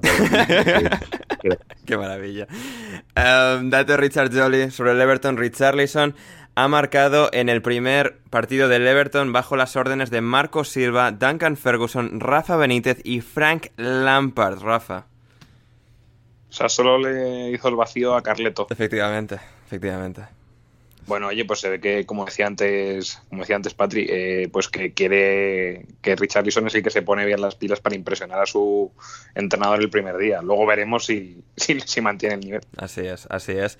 Y que bueno, mantuvo el nivel, al final fue el Southampton en su partido, que empezó perdiendo contra el Coventry City en casa, en este caso, pero acabó remontando con un golazo espectacular de Stuart Armstrong, de Stuart Armstrong y luego de Kyle Walker Peters en la prórroga para ganar el partido. Eh, bueno, viene, viene el Southampton. El dato de Richard Jolly aquí importante para ilustrar al Southampton y a Kyle Walker Peters en particular, decía Richard Jolly. Entre ellos, Kyle Walker y Kyle Walker Peters han marcado en la Premier League, en la Champions League, en la FA Cup y en la Carabao Cup esta temporada. El Grand Slam de los Kyle Walker. Así que se han ido repartiendo ahí las la, la y mención también, Ander, a la triple parada mágica de, Willy Caballero al final del partido. ¿eh? Sí, sí, sí. Cuando el Coventry estaba a puntito de volver a empatar el partido y llevar la cosa a penaltis. lo han hecho, pero ya estaban fuera de juego. Pero, sí, sí, sí. Pero hace tres paradas previas de mucho nivel. Sí, total, total y absolutamente. Así que bien, Willy Caballero. De hecho, yo te diría, yo te diría que el Linier ha anulado el gol porque ha visto que Willy Caballero lo mataba. En plan, Willy Caballero ha ido corriendo hacia él y de hecho, lo ha celebrado, vamos, casi más que las paradas, el que, el que le hayan dado fuera de juego. Sí, sí, sí, no, total y absoluta Mente, em, ¿qué más tuvimos? ¿Qué más tuvimos en la FA Cup? Pues por ejemplo al Crystal Palace ganando 2-0 al Harlepool. Eh, la afición del Harlepool, bueno, recorrió el viaje más largo de toda esta ronda de, de, FA Cup, desde el norte de Inglaterra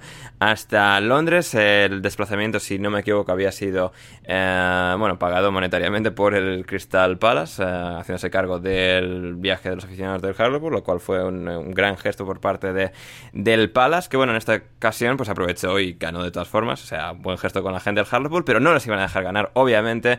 Y muy bien Michael Olise, Mark Cagey también marcando y el Crystal Palace pues ganando bien al Hartlepool de cuarta división en un duelo de equipos de Championship. El Huddersfield ganó 1-0 al Barnsley, no solo de Championship, sino también de Yorkshire, ambos dos. Y el Huddersfield del Carlos Corberán se impuso al Barnsley que no sigue, sigue sin levantar, ¿eh, Rafa? Pues sí, eh, la verdad es que tiene muy mala pinta. Huelen a, huelen a Licuan ni siquiera y no se levantan a pesar de haber cambiado de entrenador con nombre fálico. O sea que la verdad que es una, es una lástima. Sí, igual alguna pastillita azul, tal, quizás. O sea. Pues oye, igual claro, tenían que haber traído algo así en algún cosmético de Pfizer, podían haber traído en, la, en el mercado de invierno, pero no, ni con eso se levantan. Ni con eso, ni con eso. El Peterborough, por su parte, eh, hablando de equipos de azul, bueno, en este caso el Peterborough de azul, el Queen's Rangers también, y ganó el Peterborough de Championship, vamos, equipos de Championship, el Peterborough luchando por no descender al League One, el Queen's Rangers luchando por subir a la Premier League, hubo aquí sorpresa, ganó el inferior de los dos, el equipo más débil de los dos, se impuso y ganó y avanzó a la siguiente ronda de la FA Cup, como también el Stoke sobre el Wigan. Eh, el Stoke City venciendo al Wigan Athletic por dos goles a cero. El Stoke está no teniendo de nuevo una temporada está teniendo una temporada no del todo óptima para un equipo que, bueno, desea volver a la Premier League, que se supone que el proyecto es para estar ahí luchando, se están descolgando un poquito en, Championship, aquí, bueno, al menos eh, paliando la frustrada temporada con una victoria 2-0 sobre el Wigan Athletic, como también ganó el Luton por 3 en su caso, 0-3 en su derby con el Cambridge, que es una, bueno, pequeña rivalidad que hay ahí al norte de, Londres entre Cambridge y, Luton, y el Luton aprovechó para ganar, eh, siendo un equipo, una división por encima, eh, Championship respecto a League One, pues ganar con cierta autoridad y cierta brillantez al conjunto de, Cambridge.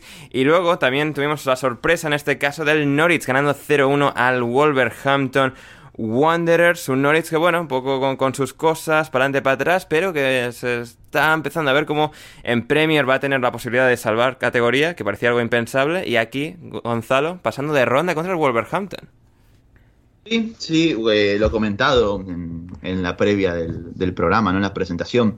Al final a Bruno, igual que a Bielsa, no le importa mucho esta competición. Eh, quiso hacer un poquito de caridad con un equipo como el Norwich, que no va a tener muchas alegrías a lo largo de la temporada. Y bueno, eh, dejó, literalmente dejó que el, que el Norwich pasase de, de ronda, ¿no? Un Norwich que, sin embargo, creo que, pese obviamente a que es muy difícil que termine manteniendo la categoría y demás, por lo menos con Dean Smith como entrenador, ha dado un paso adelante en términos de competitividad. Ya obviamente no da tanta vergüenza a nivel defensivo, son, pueden ser competitivos sin pasar demasiados apuros y han hecho un buen partido en líneas generales. Obviamente al final el Wolves con el talento que tiene te va a generar jugadas de peligro, con Daniel Podens que pegó un tiro en el palo que podría haber terminado adentro, porque incluso le rebota en el pie de McGovern y la pelota queda en seco ahí.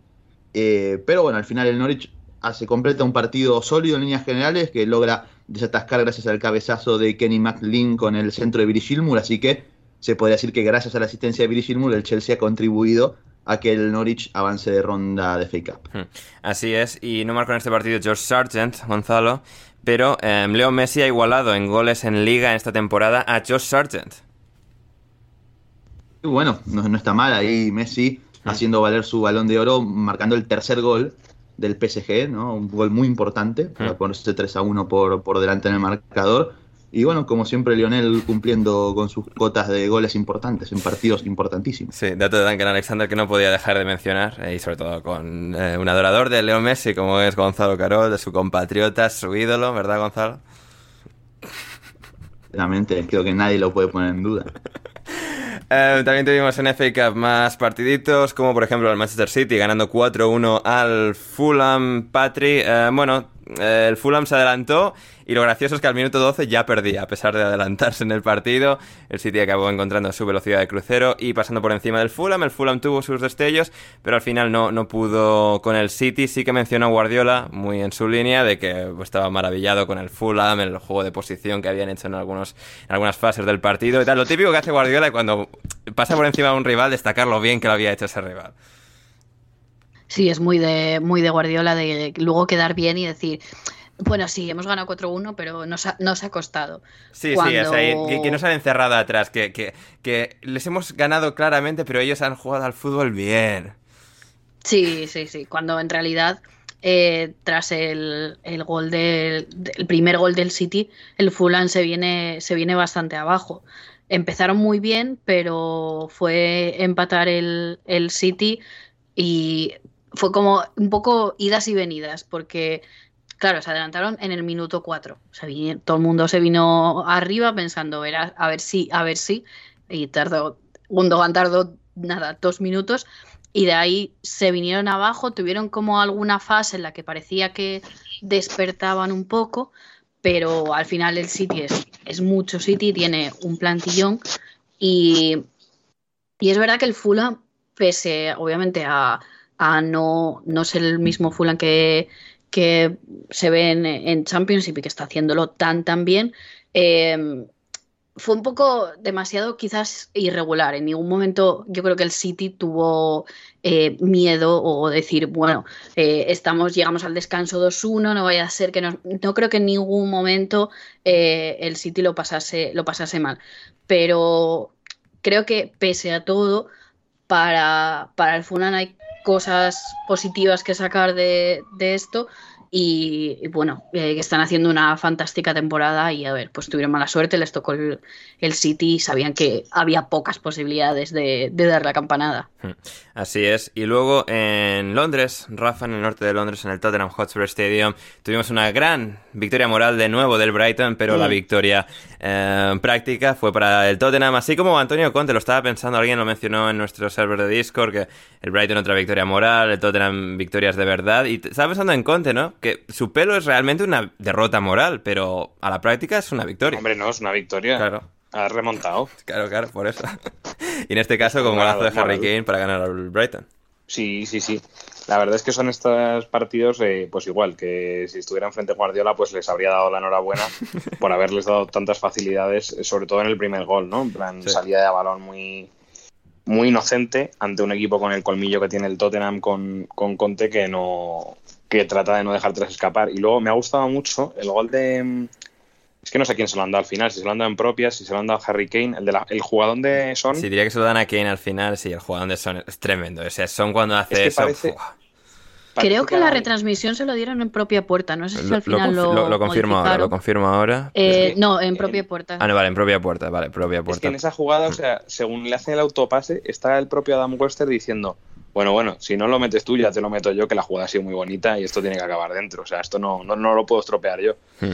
Y, la verdad es que sí, luego también ha estado bien el, la parte de Bisuma, que, que bueno, pues mete estos goles, aunque den en espaldas de gente, para que siga incrementándose su hype y que este año, pues el Manchester United o algún otro club que le haga falta un medio de centro, pues pague 60 o 70 millones por él, que es lo que pide el Brighton. Y bueno, yo creo que al final estos partidos en cuanto, mm, en cuanto rascas un poco y ves eh, titular a titular, pues al Brighton pues le viene bien, en el fondo, caerse, entre comillas, a estas alturas y poder seguir compitiendo como, como está haciendo este año, que lo está haciendo mejor que los años anteriores. Incluso pues poder soñar por trincar esa séptima plaza con la codiciada con el codiciado viaje a la Conference League. O sea que no me parece, pero vamos, en líneas generales, este ha sido, este ha sido un buen partido y, yo creo que hay que sacar a reducir las, las virtudes del, del Tottenham, que al final contra este tipo de equipos, entre comillas, más naif, siempre, siempre acaba metiendo el colmillo. Sí, y buenos destellos también en este caso, tanto de Bentancur como de Dejan Kulusevski. Um, y luego el Liverpool, Gonzalo, que ganó también 3-1 en su caso al Cardiff City de, de, Championship. Otra, bueno, plácida tarde para el Liverpool en Anfield, con grandes detalles de todos sus jugadores y también el debut de Luis Díaz. Um, ¿qué, te gustaría destacar? Bueno, un partido, básicamente un, trámite, se podría decir, para, para, el Liverpool, también avanzando de ronda sin demasiado sufrimiento, más allá, bueno, del momento del gol de descuento de Rabin Colwill, eh, cuando faltan 10 minutos para que tiene el partido, pero un encuentro que sirvió para, bueno, presenciar los primeros minutos de Luis Díaz como jugador del Liverpool, eh, como ya se lo nota metido en el equipo y como sus características a la hora de presionar, de desequilibrar desde la gambeta, le va a ser muy útil al equipo de Jurgen Klopp. Recupera la pelota en, sobre la línea de fondo y asiste a Minamino para marcar el gol. A mí lo que me sorprende es que Minamino sea tan terriblemente malo, pero haga goles casi siempre. Eso es impresionante. Y, y después, sobre todo, creo que lo más importante fue también el regreso de Harvey Elliott, que marcó el tercer gol del partido, eh, haciendo un control espectacular dentro del área y definiendo de media vuelta como si fuera un delantero centro de toda la vida. Eh, al final, bueno, lo dicho, un, partido bastante sólido en línea general de Liverpool, más allá de esa pequeña contra que consiguió al Cardiff para el descuento. Y bueno, el equipo de Jurgen Klopp ahora, tras finalizada la Copa África, va a recuperar a Mané y a Salah sin haber perdido grandísima cantidad de puntos e incluso superando a rivales bastante complicados en este tramo. La verdad es que ha tenido muchísimo mérito la forma en la que Klopp ha gestionado el equipo y que encima además, bueno, ha sumado a un futbolista como Luis Díaz, que va a ser desequilibrio puro y que seguramente presentará competencia para Mané, para Firmino, para Diego Jota, que van a tener que, bueno, ofrecer su mejor rendimiento si no quieren caerse del once titular. Hmm, de hecho, o sea... Yo aquí tengo otra, otra pregunta, Ander Gonzalo. ¿Por qué no echaron a, a Kelleher? Porque la, la, hostia que le da al del Cardiff, aparte de que es el último, es curiosa. ¿Ya no se puede echar al portero? Bueno, como ese medio campo, pues bueno, no, no, no, la portería está muy lejos todavía y no le termina de dar, dar, dar y...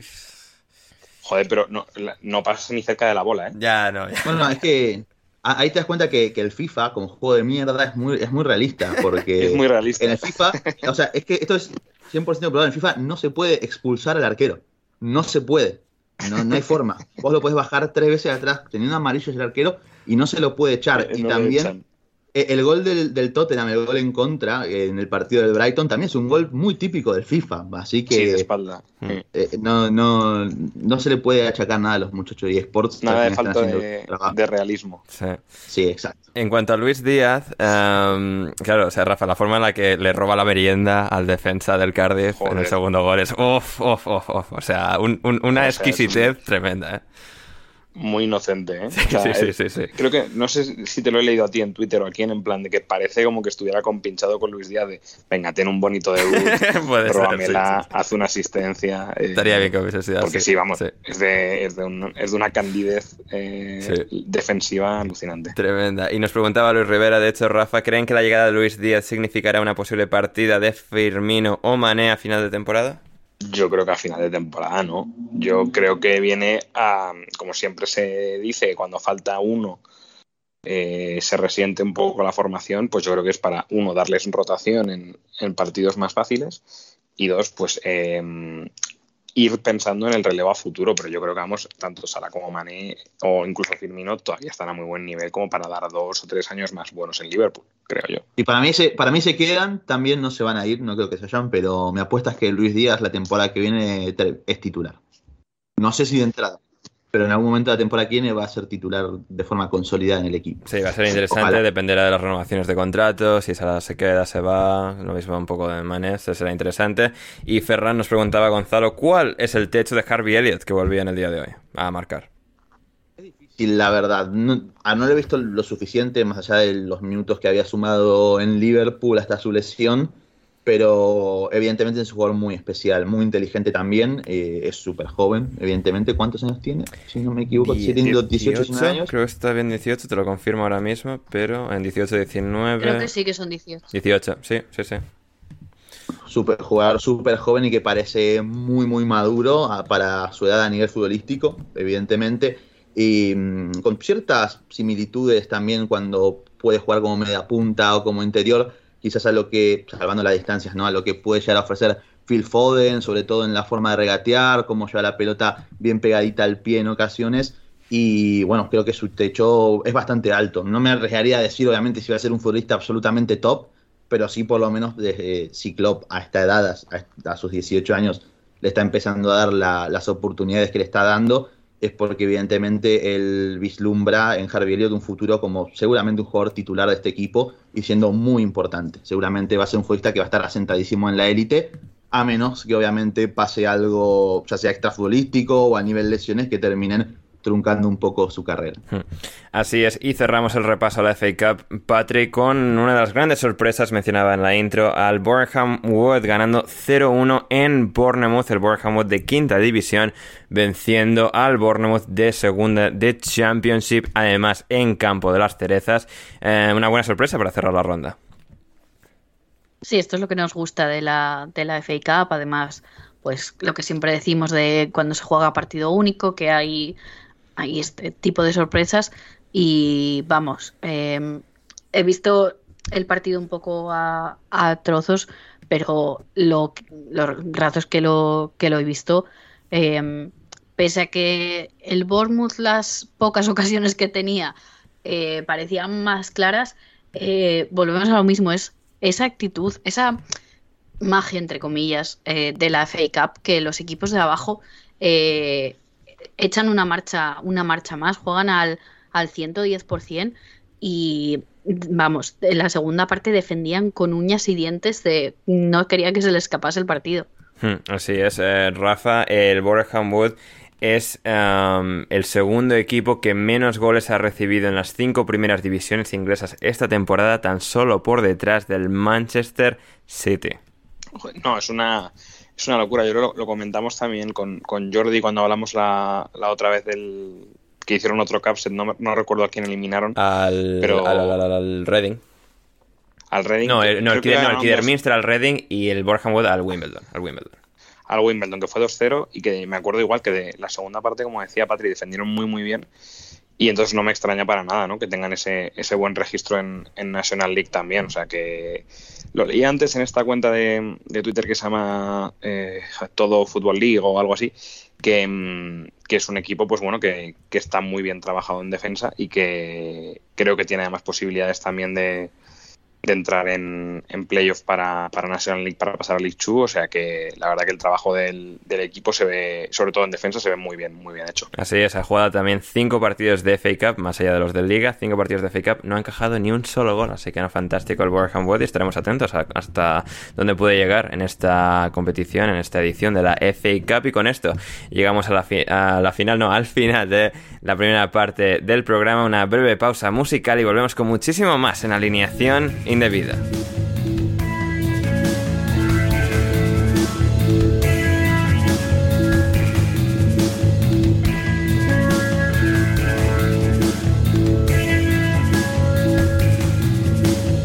Ya estamos de vuelta en alineación indebida, nos queda Championship, nos queda Superliga Femenina y nos quedan sobre todo vuestras preguntas, queridos oyentes. Pero antes que nada, Championship, Rafa, el Preston, que no estaba en FA Cup, estaba en Championship y ganó 1-0 al Hull City de ahora, tras la destitución de Grant McCann, tras la llegada del señor este turco, el nombramiento ahora, el Hull City, que es... No, no, el Hull City... No, bueno, el nombramiento, o sea, llega el dueño turco... Ah, tú dices el dueño. El dueño turco, efectivamente, y ahora el Hull City de Shotar Velatze. Mítico delantero, ¿eh? Cuatro partidos cojo con el Levante, ¿eh? Leyenda levantina. Es que al, Levante ya llegó muy cascado. Con 40 años, este un señor georgiano, buah, o sea... Pero este tío yo me acuerdo que tuvo un momento, no sé si en el Ajax, o donde, que era, que era una verdadera... A ver, es verdad que delanteros en Holanda, haciendo cosas de delanteros en Holanda, ¿no? En plan, Matella Kezman... Sí, luego en el Rangers también marcó un montón de goles. Y antes en el Trabzonspor y en Georgia, sí, sí, este marcó un montón. Sí, sí, vamos. Yo le recuerdo... Yo recuerdo cifras de goles buenas. Y, y bueno, lo que pasa es que enfrente tenía al a la máquina prácticamente plus perfecta que ha, que ha, generado el exentrenador del, del Plymouth, eh, Ryan Lowe, que la verdad es que, vamos, le ha cambiado muchísimo la cara al equipo.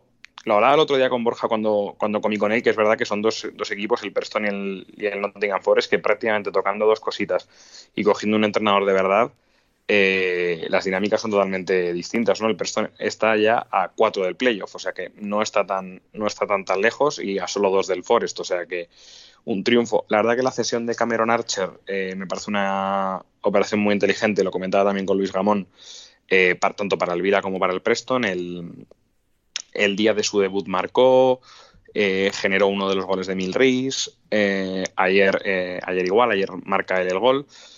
Y la verdad que, y la verdad que muy bien. Está, ha cambiado un poco la forma de jugar está jugando, pues, mm, bueno, parecido un poco a lo que decíamos antes del Everton, una especie de 3-4-3 que por momentos es un 3-5-2, con Brad Potts y Cunningham de, carrileros, y la verdad que, bueno, desde que ha llegado, el único partido que se ha perdido fue el del Cardiff que comentamos de, de Fake Up de, la última vez, y, en Liga no, no, ha perdido ningún partido, ha ganado 4 y ha, empatado 2. O sea que le ha cambiado el, le ha cambiado la cara y, hombre, pues yo creo que, el, que el Preston alcance playoff sería muy muy complicado, pero bueno, están, están en la pelea. Mm, así es, así es. Eso en Championship, donde también el Swansea ha ganado al Blackburn, así que está todo eso muy interesante. Y luego en la Superliga Femenina hemos tenido también eh, jornada venciendo, bueno, no venciendo, sino empatando el Arsenal a uno con el Manchester United. El Arsenal perdiendo un poco de gas, un poco de fuelle y la próxima semana se enfrenta a su gran rival por la liga, que es el Chelsea, que está a dos puntos en la clasificación, con un partido menos además el Chelsea disputado, así que eso va a estar muy interesante. El Chelsea que por su parte ha vencido en esta jornada 1-0 al Manchester City, el Manchester City que se suponía que iba a ser candidato al título, no está terminando de serlo este año, pero eh, Chelsea y Arsenal eh, están ahí arriba en esa pelea. Y en esta jornada también hemos tenido al Everton cayendo 1-2 contra el Reading en casa, al Birmingham City, al Leicester, el duelo de los dos equipos descolgadísimos en la clasificación, los dos últimos, Birmingham y Leicester, en este caso ganó el Leicester 1-2, ya le saca 5 puntos de ventaja al Birmingham City, se acerca al antepenúltimo que es el Everton y el Birmingham que bueno tiene muchos problemas institucionales, no solo en, no solo en el apartado femenino, también en el masculino, no está bien la cosa en Birmingham, el Leicester aprovechó para ganar, el Tottenham 4-0 al Brighton y el Aston Villa perdió 1-2 con el West Ham United femenino. Y esa es la Superliga femenina en esta jornada. Y vamos ya con las preguntas de nuestra querida, querida audiencia. No sin antes, no sin antes, es cierto, una última cosa que Patri me menciona internamente. Patri, la actualización del Derby County.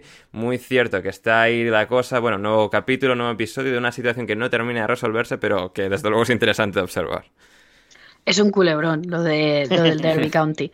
Y hace un par de días, eh, pues la IFL publicó, va como eh, quiere intentar ser lo más transparente posible, otra cosa es luego que funcione, pero sí que va periódicamente dando actualizaciones. Y en este caso eh, es un palito al Derby County porque la, pues, esta, batalla, entre comillas, pues esto es lío que tiene con el, con el Boro y con el, el Wycombe Wonders, eh, ellos decían que no se, que no se deberían de tratar como, como deudas futbolísticas, que como eh, eh, siempre explica Borja, las deudas relacionadas con el fútbol se deben pagar siempre al 100% y luego el resto ya se pueden, pues puedes intentar negociar quitas ellos lo intentan sacar de ahí, quieren, dicen que no es relacionado con el fútbol y la IFL les ha dicho que, que tararí, que, que, no, que no están de acuerdo con, la valoración que, que, han hecho y quieren hacer, eh, pues organizar una, una reunión entre em, el Boro, el Wycombe Wonders, Mel Morris, eh, eh, los administradores,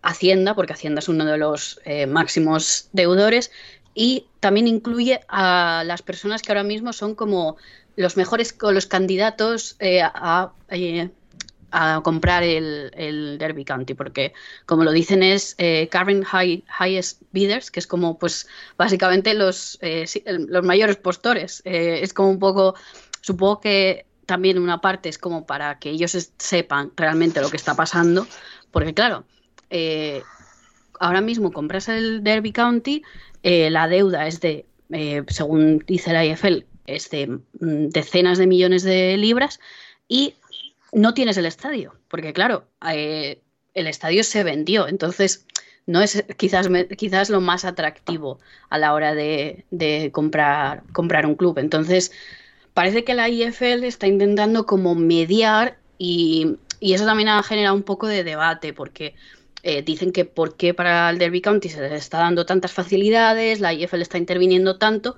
cuando con otros clubes que se han ido a la bancarrota no, no hicieron, no ayudaron tanto, por decirlo de alguna manera. Hmm. Al final, Rafa, supongo, pues el nombre, la entidad, la enorme masa social del Derby County pesa, aunque sea de manera inconsciente, ¿no? Claro, aunque lleve tiempo sin, sin pisar eh, sin pisar la Premier, pues bueno, al final no deja de ser un equipo campeón de la liga. Eh, y lo que tú dices, sobre todo con una enorme masa social y, importante en el fútbol inglés, ¿no? Y con, rivalidades también históricas como, como la del Forest. Entonces, claro, dejar caer suena un poco duro, ¿no? Pero al final, pues dejar caer al, al Berry, al, al Wigan o tal, pues mm, son equipos más pequeños y quizás con menos importancia para la propia estructura de la FL, pero dejar caer un equipo de una ciudad como Derby, que es una ciudad relativamente grande, pues igual pues no, no están dispuestos a permitirlo. También igual podemos decir que han aprendido en la FL, después de los desmanes, especialmente me viene a la cabeza los últimos con el Wigan, pues han aprendido y están tratando de llevar el proceso un poco más transparente, como decía Padri, para que cuando llegue un, un comprador no diga, oye, es que mm, me han salido aquí pufos debajo de las piedras, ¿no? Entonces, pues, eh, bueno, si en el fondo es para mejorar un poco la, parte del proceso de due diligence y de compra de los clubes, bienvenido sea, pero claro, lo óptimo sería que se hiciera para todos los equipos igual y que no se dejen caer unos equipos y otros no, simplemente por, por la historia. Hmm, total y absolutamente. Y es curioso desde el punto de vista del, bueno, ya antiguo dueño Mel Morris, queriendo, bueno, en este caso, si bien pues no ha querido asumir el, eh, todo el agujero en el que el Derby County se había metido, y bueno, eh, pues el Derby County ha entrado en este proceso, el salir ahora, bueno, intentar pues actuar de, escudo ante las demandas de Middlesbrough y Wycombe, porque al final pues él tomó esas decisiones para que el Derby County tuviese una mejor oportunidad de, subir a Premier League y bueno, es eh, interesante toda, toda, la, toda la saga que envuelve al Derby County. Vamos ya con las preguntas de nuestra querida audiencia. Gonzalo, empezamos por Bruno Alemán, Raheem Sterling o Neymar. Bueno, a ver, futbolísticamente uno diría Neymar, ¿no? Sería... ¿qué dices, Gonzalo? Raheem Sterling. A ver, no, no, obvio. O sea, es una pregunta con doble lectura. Futbolísticamente uno diría Neymar, pero a nivel reconocimiento internacional, porque al final es lo que importa, ¿no? Claro. Eh, más que nada porque Hoy nos hemos encontrado con Bruno, con, bueno, un colega, se podría decir, que ha hablado de que Neymar ha perdido en reputación internacional por su paso en el PSG, que no es reconocido, no tiene reconocimiento. Y bueno, los argumentos que se están dando es básicamente por la votación del balón de oro. Neymar en la última votación ha salido decimoséptimo en el balón de oro y Sterling ha salido por encima del decimosexto. Entonces, bueno, obviamente utilizando estos argumentos irrefutables, irrefutables. Eh, evidentemente entonces nos tenemos que quedar con que Sterling es un futbolista exageradamente superior a Neymar. Sí, sí, sí, es, así, eh, Rafa. Neymar es, bueno, pero no es Raheem Sterling.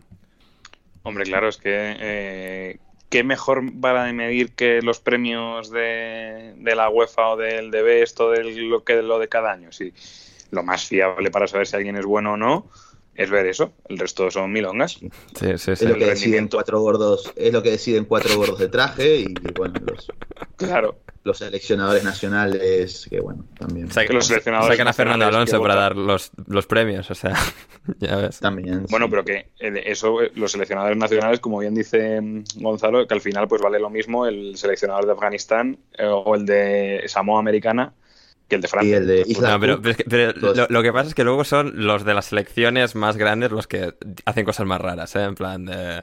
no, este no nos cae bien, tal, no sé qué, o sea, la influencia... Sí, amiguismo puro. Sí, la, influencia extraña que hay ahí es, muy, es muy notable. Em, en todo caso, eh, Rafa, hablando de, jugadores, grandes jugadores, eh, Bruno quiere saber cómo explicamos lo de Oblak. Sí, hombre, em, lleva em, todo el run run alrededor de Lodo Black todo este año. Eh, a ver, la realidad es que yo creo que su nivel obviamente ha bajado. También es verdad que cuando llevas 5 o 6 años al nivel que lleva Black, yo creo que también mm, tienes derecho a parecer más terrenal. Y yo creo que al final lo de Black se explica en que hoy, por ejemplo, en el partido de hoy se ve muy bien. ¿Es culpa de Oblak que le meta, que remate Gaby solo en el segundo palo.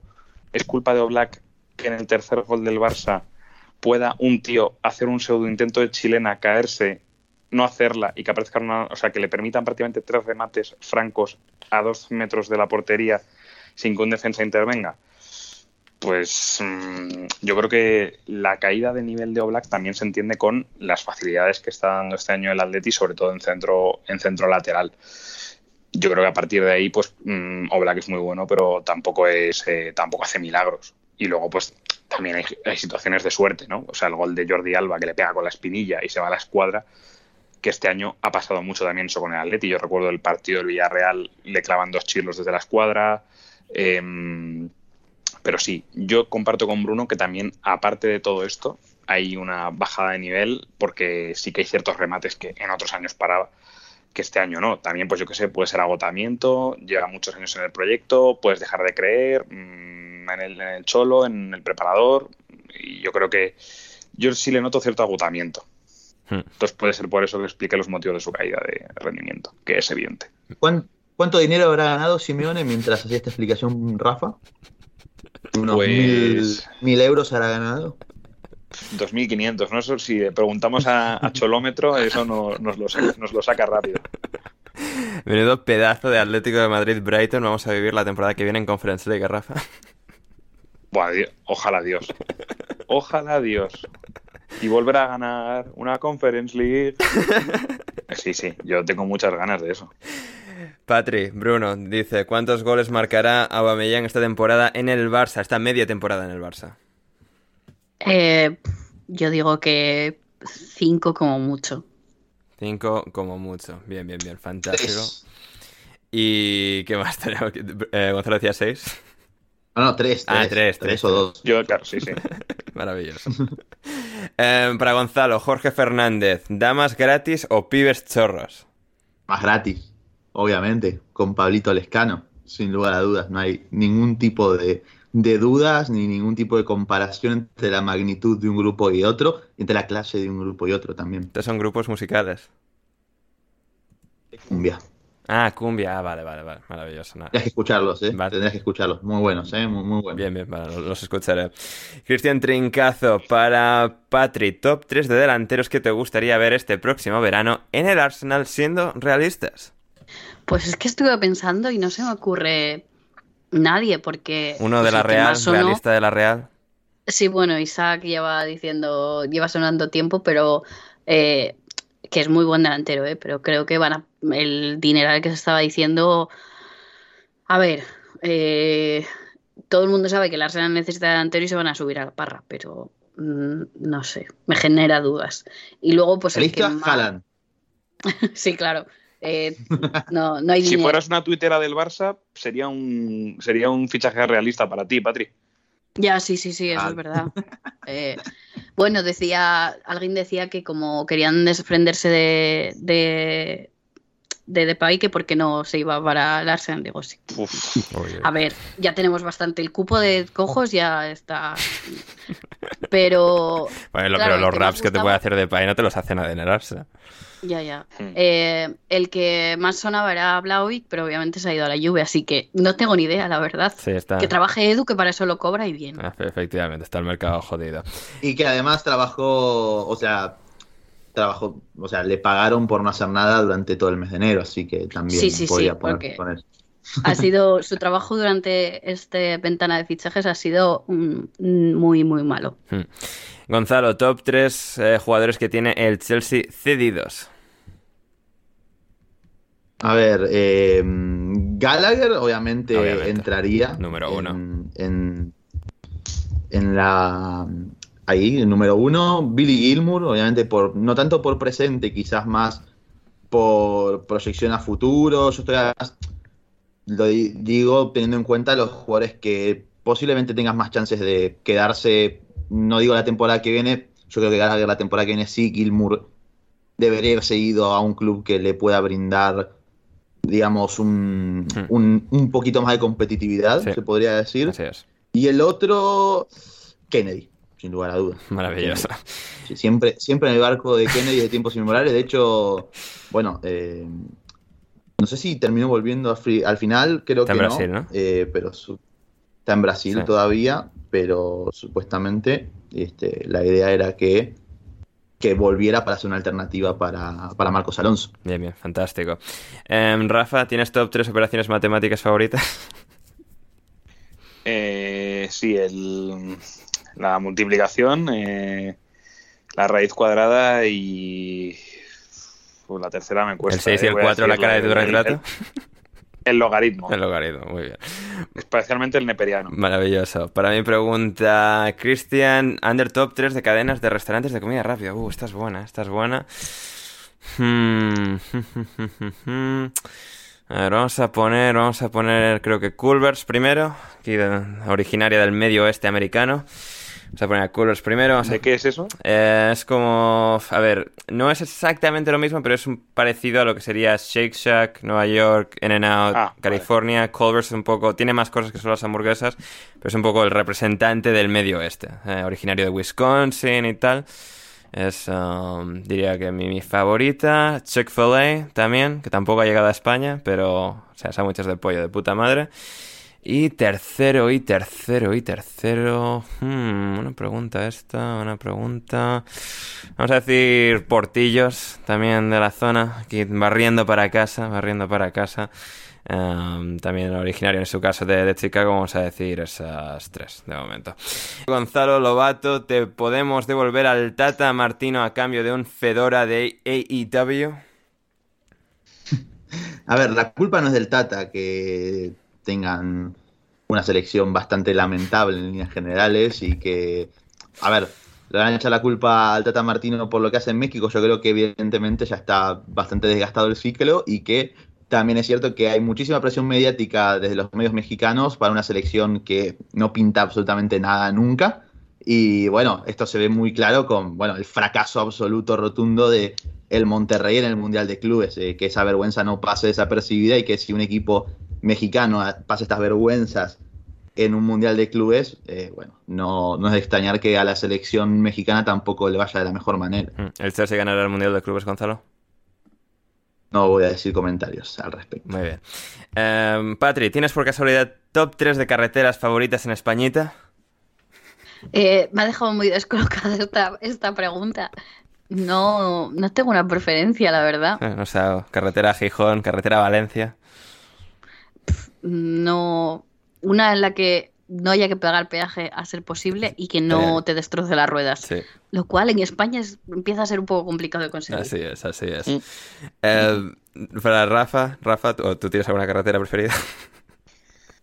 Eh, eh, no, no, vamos a la, la, la, 42, que es la que hago ahora, que como tengo que dar clases tanto fue la verdad como en Villaviciosa, me, uh. Me la como y es horrible porque está atascada siempre, da igual que vayas a las 3. Yo doy clase a las 3, a las 6 y a las 7 de la tarde, da igual a la que vaya, siempre hay O sea que eh, estoy cogiendo un cariño brutal, sobre todo a la entrada de la Sí, sí, ¿a qué te metería a ti a, dar clases, eh, Rafa? Bueno, además de las que das aquí, de, siempre, de sabiduría. Claro, efectivamente, efectivamente. Pero esto las puedes hacer desde casa. a ver, ¿qué más tenemos? Para Rafa, los mejores momentos del documental de Georgina antes mencionado.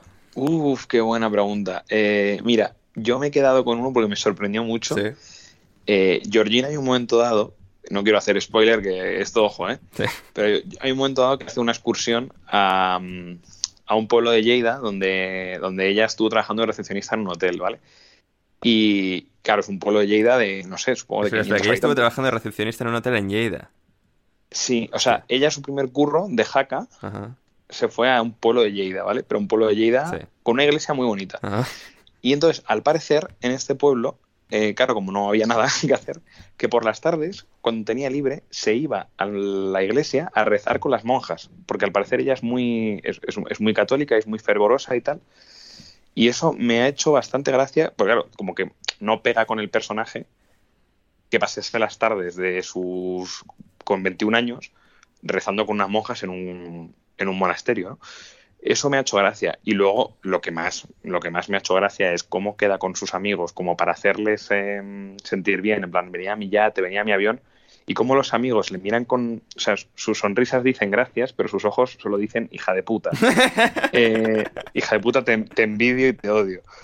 Eh, así que sí, sí, sí. Es una, es una verdadera obra de arte. ¿eh? O sea, parece. No sé si está dirigido por, por Scorsese, los Cohen pero yo recomiendo verla a todo el mundo. Maravilloso. Ese momento iglesia es muy Tamara Falcó, ¿eh? Hombre, de repente, sí, sí, sí, Como rezando así con las manos hacia arriba. Redescubre la religión de repente. Sí, sí, sí. Sí, sí, sí, sí. Es una cosa sensacional. Fantástico. Para mi pregunta, Lobato, Ander, MVP de la Super Bowl mala, dígase la Pro Bowl. Eh, bueno, pues sí, es a ver el All-Star de la NFL que siempre se juega la semana previa a la Super Bowl, es decir, eh, hoy. Y a ver, si los All-Stars de la NBA, por ejemplo, ya suelen ser basura nuclear, pues los de la NFL todavía más, porque claro, un deporte de contacto que se convierte en pachanga es una cosa bastante antes que observar, pero bueno, hay a dar unos pasecitos guays y tal, un poco así, destellos brillantes. Podría decir Patrick Mahomes, que seguramente lo sea, pero mira, voy a apostar por alguien un poquito más tapado, que en este caso es Justin Herbert de Los Ángeles Charters como MVP de la Pro Bowl. Em, a ver, ¿qué más tenemos? ¿Qué más tenemos de nuestra querida audiencia? En este caso, Esteban, y hablando de la Super Bowl, eh, Patri, ¿favorito para la Super Bowl? Bueno, pese a que no soy yo muy fan de los Rams por cuestiones em, del Arsenal, voy a decir los Rams porque es lo que me toca en casa. Hmm. Sí, sí, sí. Los Rams son teóricamente favoritos a pesar de que los Bengals lo han hecho muy, muy bien en estos playoffs. Em, para Rafa, no es una pregunta en sí. El barrio que está al lado en el que vivo se llama Montecastro. El mismo recibe ese nombre por haber sido la quinta del virrey Sobremonte. Además, una de las avenidas principales de la zona tiene el nombre de Lope de Vega. Odiamos a los españoles, pero los tienes ahí en el día a día en nuestra ciudad de Buenos Aires. Hombre, que, menos. Me ha parecido un poco fuerte la palabra odiar, pero, pero bueno, por todo lo demás, claro, pues, eh, pues tienen, tienen, que estar ahí el virrey, claro. Claro, claro, claro.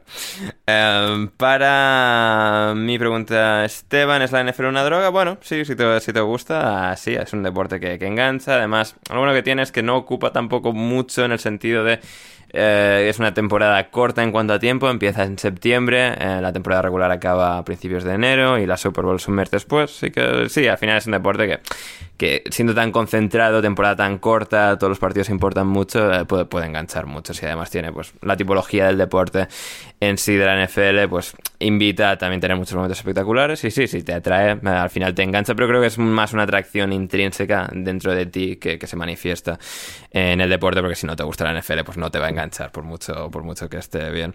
Um, Juan Di Mata, eh, para Patrick, ¿qué está haciendo mal el Arsenal para haber tenido casos como el de Auba o el de Mesut Özil? Eh, yo creo que en el de eh, el contrato que se hizo fue excesivamente largo sin haberlo merecido, pero Bameyang eh, sí puede que fuese quizás un pelín largo, pero lo estaba mereciendo y, estaba casi el mejor jugador del equipo. Simplemente pues consiguió ese contrato, vio que tenía un buen sueldo y empezaron, eh, empezó pues todos estos problemas. Que me hizo gracia porque eh, creo que fue esta semana, eh, justo hablando con Cristian sobre el tema de Aubameyang, me enseñó un tuit de un chico, no recuerdo, que decía que por qué siempre se señalaba al jugador cuando pasaban estas cosas, que si no era culpa de Arteta.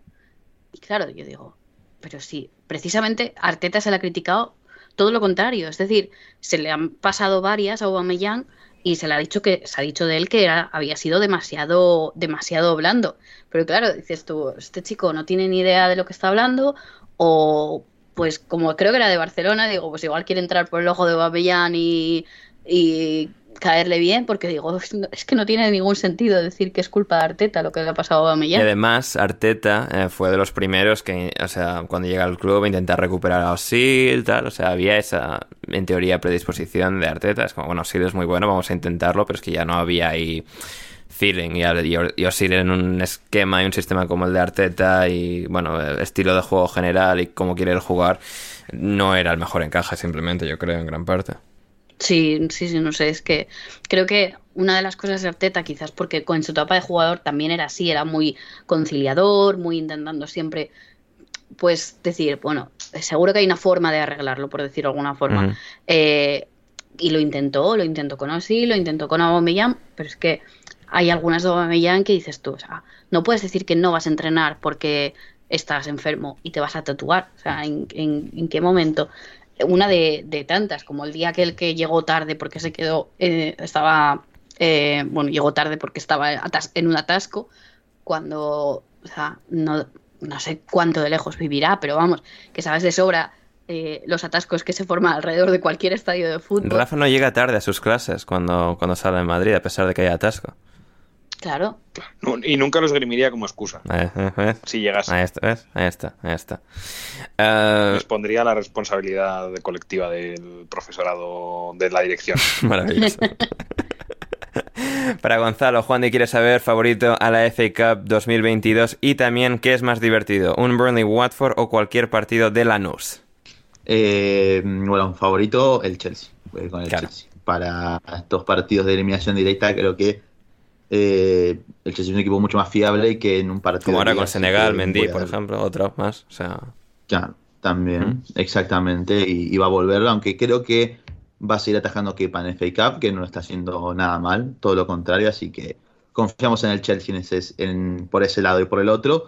Mm, obviamente el, el, Burnley Watford por lo menos te divertís un poco con bueno como revolean payasos para todos lados por el gol casi inverosímil que hace Weghorst entonces cualquier cosa es más divertida que un partido de Lanús, así que salvo cuando juega contra River, evidentemente. Claro, claro. Eh, para mi pregunta, Juan Ander, ¿con qué evento yankee te sientes más identificado? ¿Halloween, Super Bowl, Thanksgiving Day o 4 de julio? Eh, no sé, casi las cuatro por igual diría. Supongo que en general, pues un poco más la Super porque al final pues soy muy fan del deporte y en este caso de la NFL, eh, supongo que diría eso, pero lo más que he llegado a disfrutar de cualquiera de las cuatro, una, un día concreto de, esas fiestas, fue, fue un 4 de julio. Eh, fue un 4 de julio, así que en ese, pues, tirando por ahí diría que, el 4 de julio.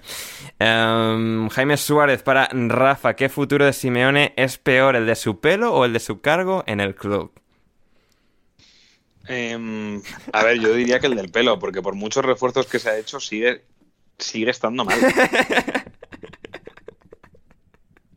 sigue habiendo mucho clareo y tal. Sí, sí, sí. Eh, entonces yo me voy a indicar el del pelo. Y hombre, si antes he dicho lo de que Brendan tiene ganado su derecho, pues imagínate el Cholo, que si no llega a ser por el Cholo, mm, en estos 10 años el Atleti hubiera estado en segundo algún Esperemos, Esperemos que siga unos 5 años más. Yo la verdad que creo que debería seguir muchísimo tiempo. Lo que tarde, yo creo que lo que tarde es Caloni en irse de la selección para que la coja el Cholo Gonzalo.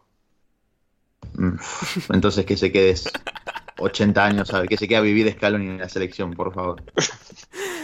Em, Jorge Aro, em, para Ander, el Pro Bowl es como el partido por el perdón, por el tercer lugar o es la primera vez que veo eso, es algo nuevo, genera expectativas, es una puta mierda. No, a ver, es una puta mierda, o sea, es un all-star de la NFL, es como, no, no, esto no es tercer eh, partido por tercer puesto, a ver, está bien, si quieres ver así, pues yo que sé, pases muy espectaculares de los quarterbacks y tal, hay un poco esa esa muestra de, habilidad técnica, pero vamos, no hay resistencia de las defensas apenas, tal, es un partido de una pachanguita. Es basura, Ander, es, basura que Sí, sí, no, puta mierda, es puta mierda, a ver, que está bien ahí, tal, es una pachanguita, si quieres estar un poco el rato, pero no es una competición como tal.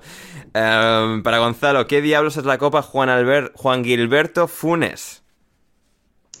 A ver, es una copa amistosa en honor a un exjugador de River que falleció en el 92. O estoy pifiando muy feo capaz.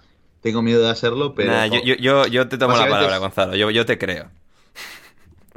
Básicamente es un... A ver, estas copas no se juegan todos los años. No es como la Joan Gamper que juega el Barça o, la Copa Emirates que juega, la, el Arsenal. Claro, exacto. Si no son esta clase de copas que se juegan todos los años, básicamente son no solamente esta copa, River ha jugado a lo largo de estas semanas cuatro amistosos por distintas copas. Por ejemplo, jugó la Copa Ángel Labruna también eh, hace un par de días. Y básicamente es una excusa para justificar, eh, básicamente, jugar unos partidos amistosos que River ha firmado por contrato con la cadena internacional ESPN, en la cual jugará 10 partidos amistosos a lo largo del año a cambio de 4 millones de dólares. Nada mal. Buen negocio metió ahí el nuevo presidente River Brito. No, fantástico. Y para Patri de Jorge Aro, ¿has visto The Story of Fire Saga? ¿Le hace, uno, eh, perdón, ¿le hace honor a Eurovisión? Está muy bien. A ver, no es para. No, no es una película que recomendaría a alguien que quisiese saber más sobre Eurovisión. Es simplemente una comedia. Pero está, está entretenida la verdad. Mm, muy bien, fantástico. Y finalmente, para Rafa, opinión de Mario Vargas Llosa. Eh, bueno, me voy a remitir a una frase que dijo hace, hace relativamente poco, que es em, como que en las elecciones no importa tanto la libertad para votar, sino votar bien.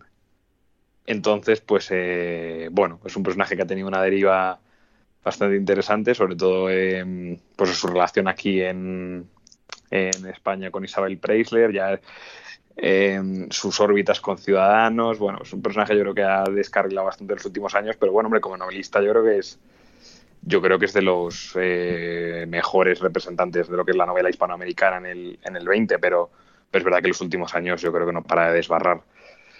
Así que bueno, eh, así me quedo tiene sus luces y sus sombras. Sus luces y sus sombras. Y la luz de hoy del programa la apagamos. Por hoy eh, llegamos al final de esta edición de alineación indebida. En varias cosas antes de terminar. No habrá programa intersemanal como tal el próximo jueves. Porque yo voy a estar viajando. Voy a estar viajando. No. Pero, pero, a cambio, a cambio, a cambio. viajando a dónde? Se, revelará, se revelará próximamente, Rafa. Eh, ¡No! próximamente. Se revelará próximamente. Y, em, pero, pero, pero, pero, en su lugar, para la gente de Patreon, va a salir una entrevista que hice hace unas semanas con Pablo Rodríguez de Statsom, que está genial. Está él y yo hablando sobre. Sobre. no, más de datos no.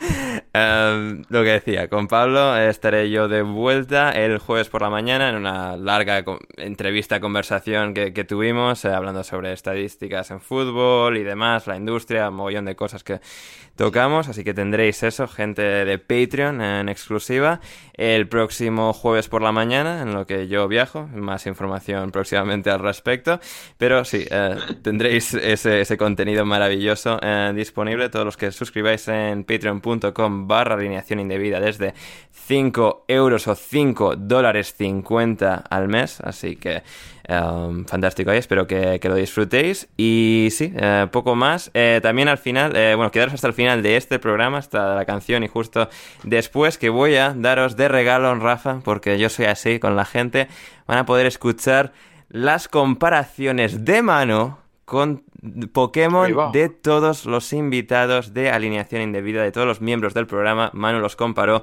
con un Pokémon, a ti Rafa, a Patri, a Gonzalo, a mí, podéis escuchar eso al final. Y si queréis más cosas como esas, en patreon.com de nuevo, barra alineación indebida, podéis encontrarlas, que es ahí donde Manu... Dando caramelos, ¿eh?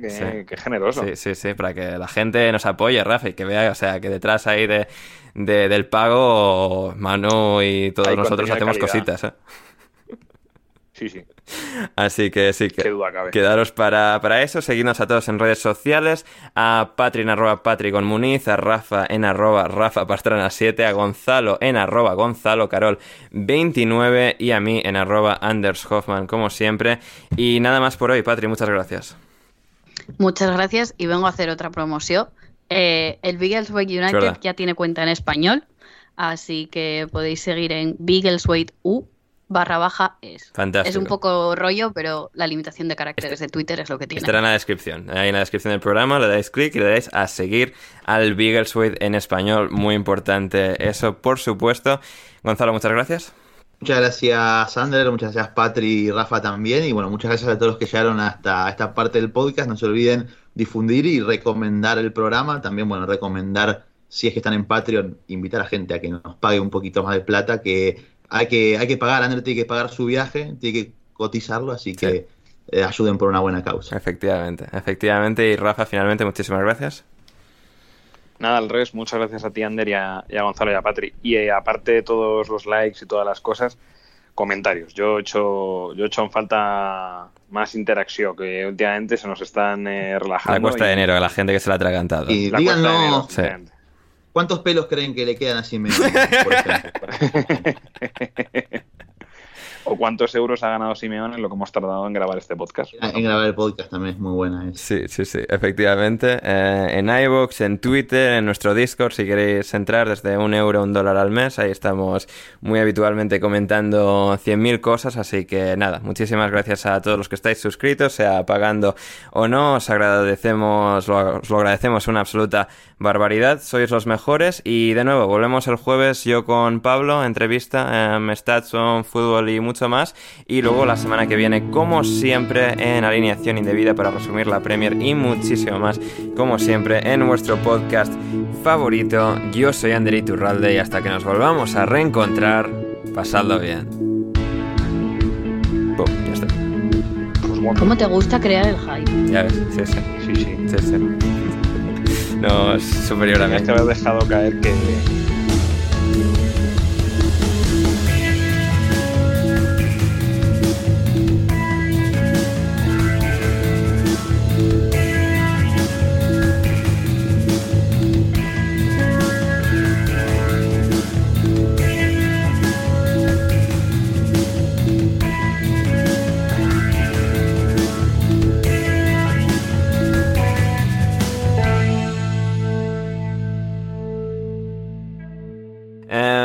para Manu Kike Quintanar. Ahora sí que Pokémon es cada colaborador de alineación indebida. Ah, a ver, vamos allá. Vamos. A ver, gente no todos, porque claro, hay gente con la que no, no he coincidido. Por ejemplo, a, Eduardo y a Bruno, pues como no he coincidido con ellos, no he sabido cómo, cómo atizarles, básicamente.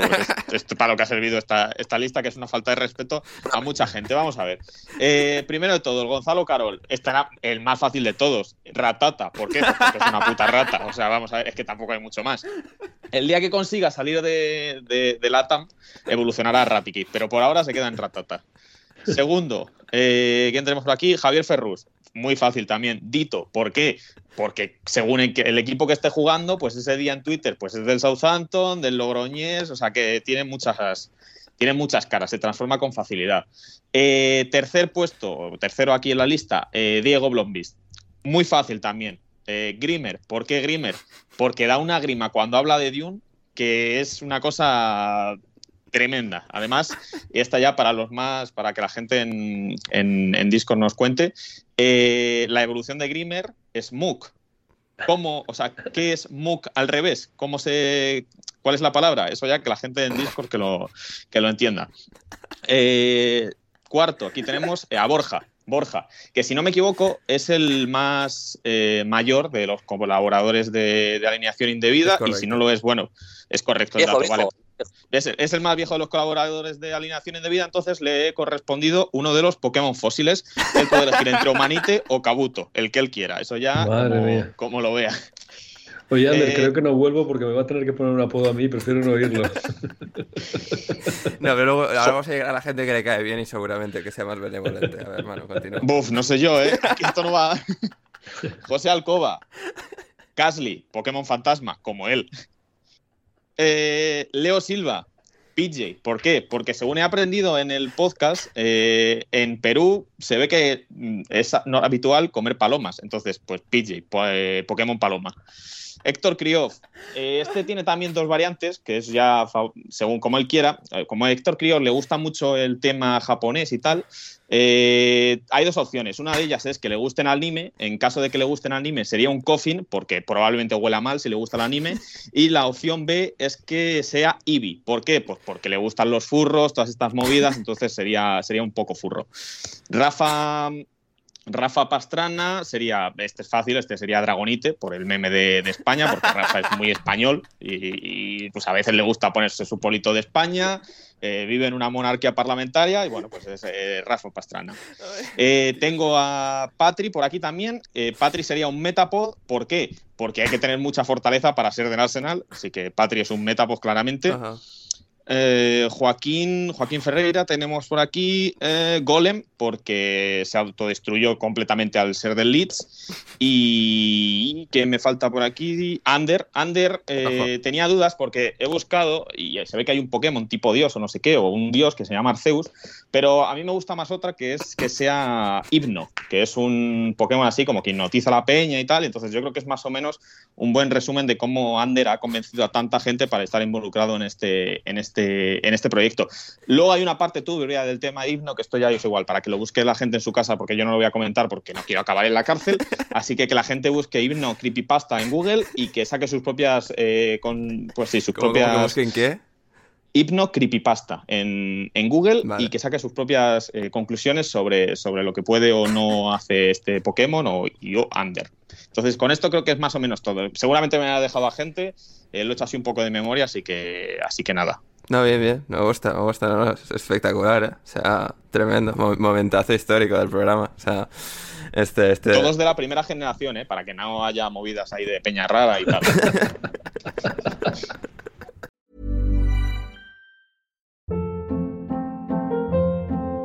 Hold up. What was that? Boring. No flavor. That was as bad as those leftovers you ate all week. Kiki Palmer here, and it's time to say hello to something fresh and guilt-free. Hello Fresh. Jazz up dinner with pecan-crusted chicken or garlic butter shrimp scampi. Now that's music to my mouth. Hello Fresh. Let's get this dinner party started. Discover all the delicious possibilities at hellofresh.com.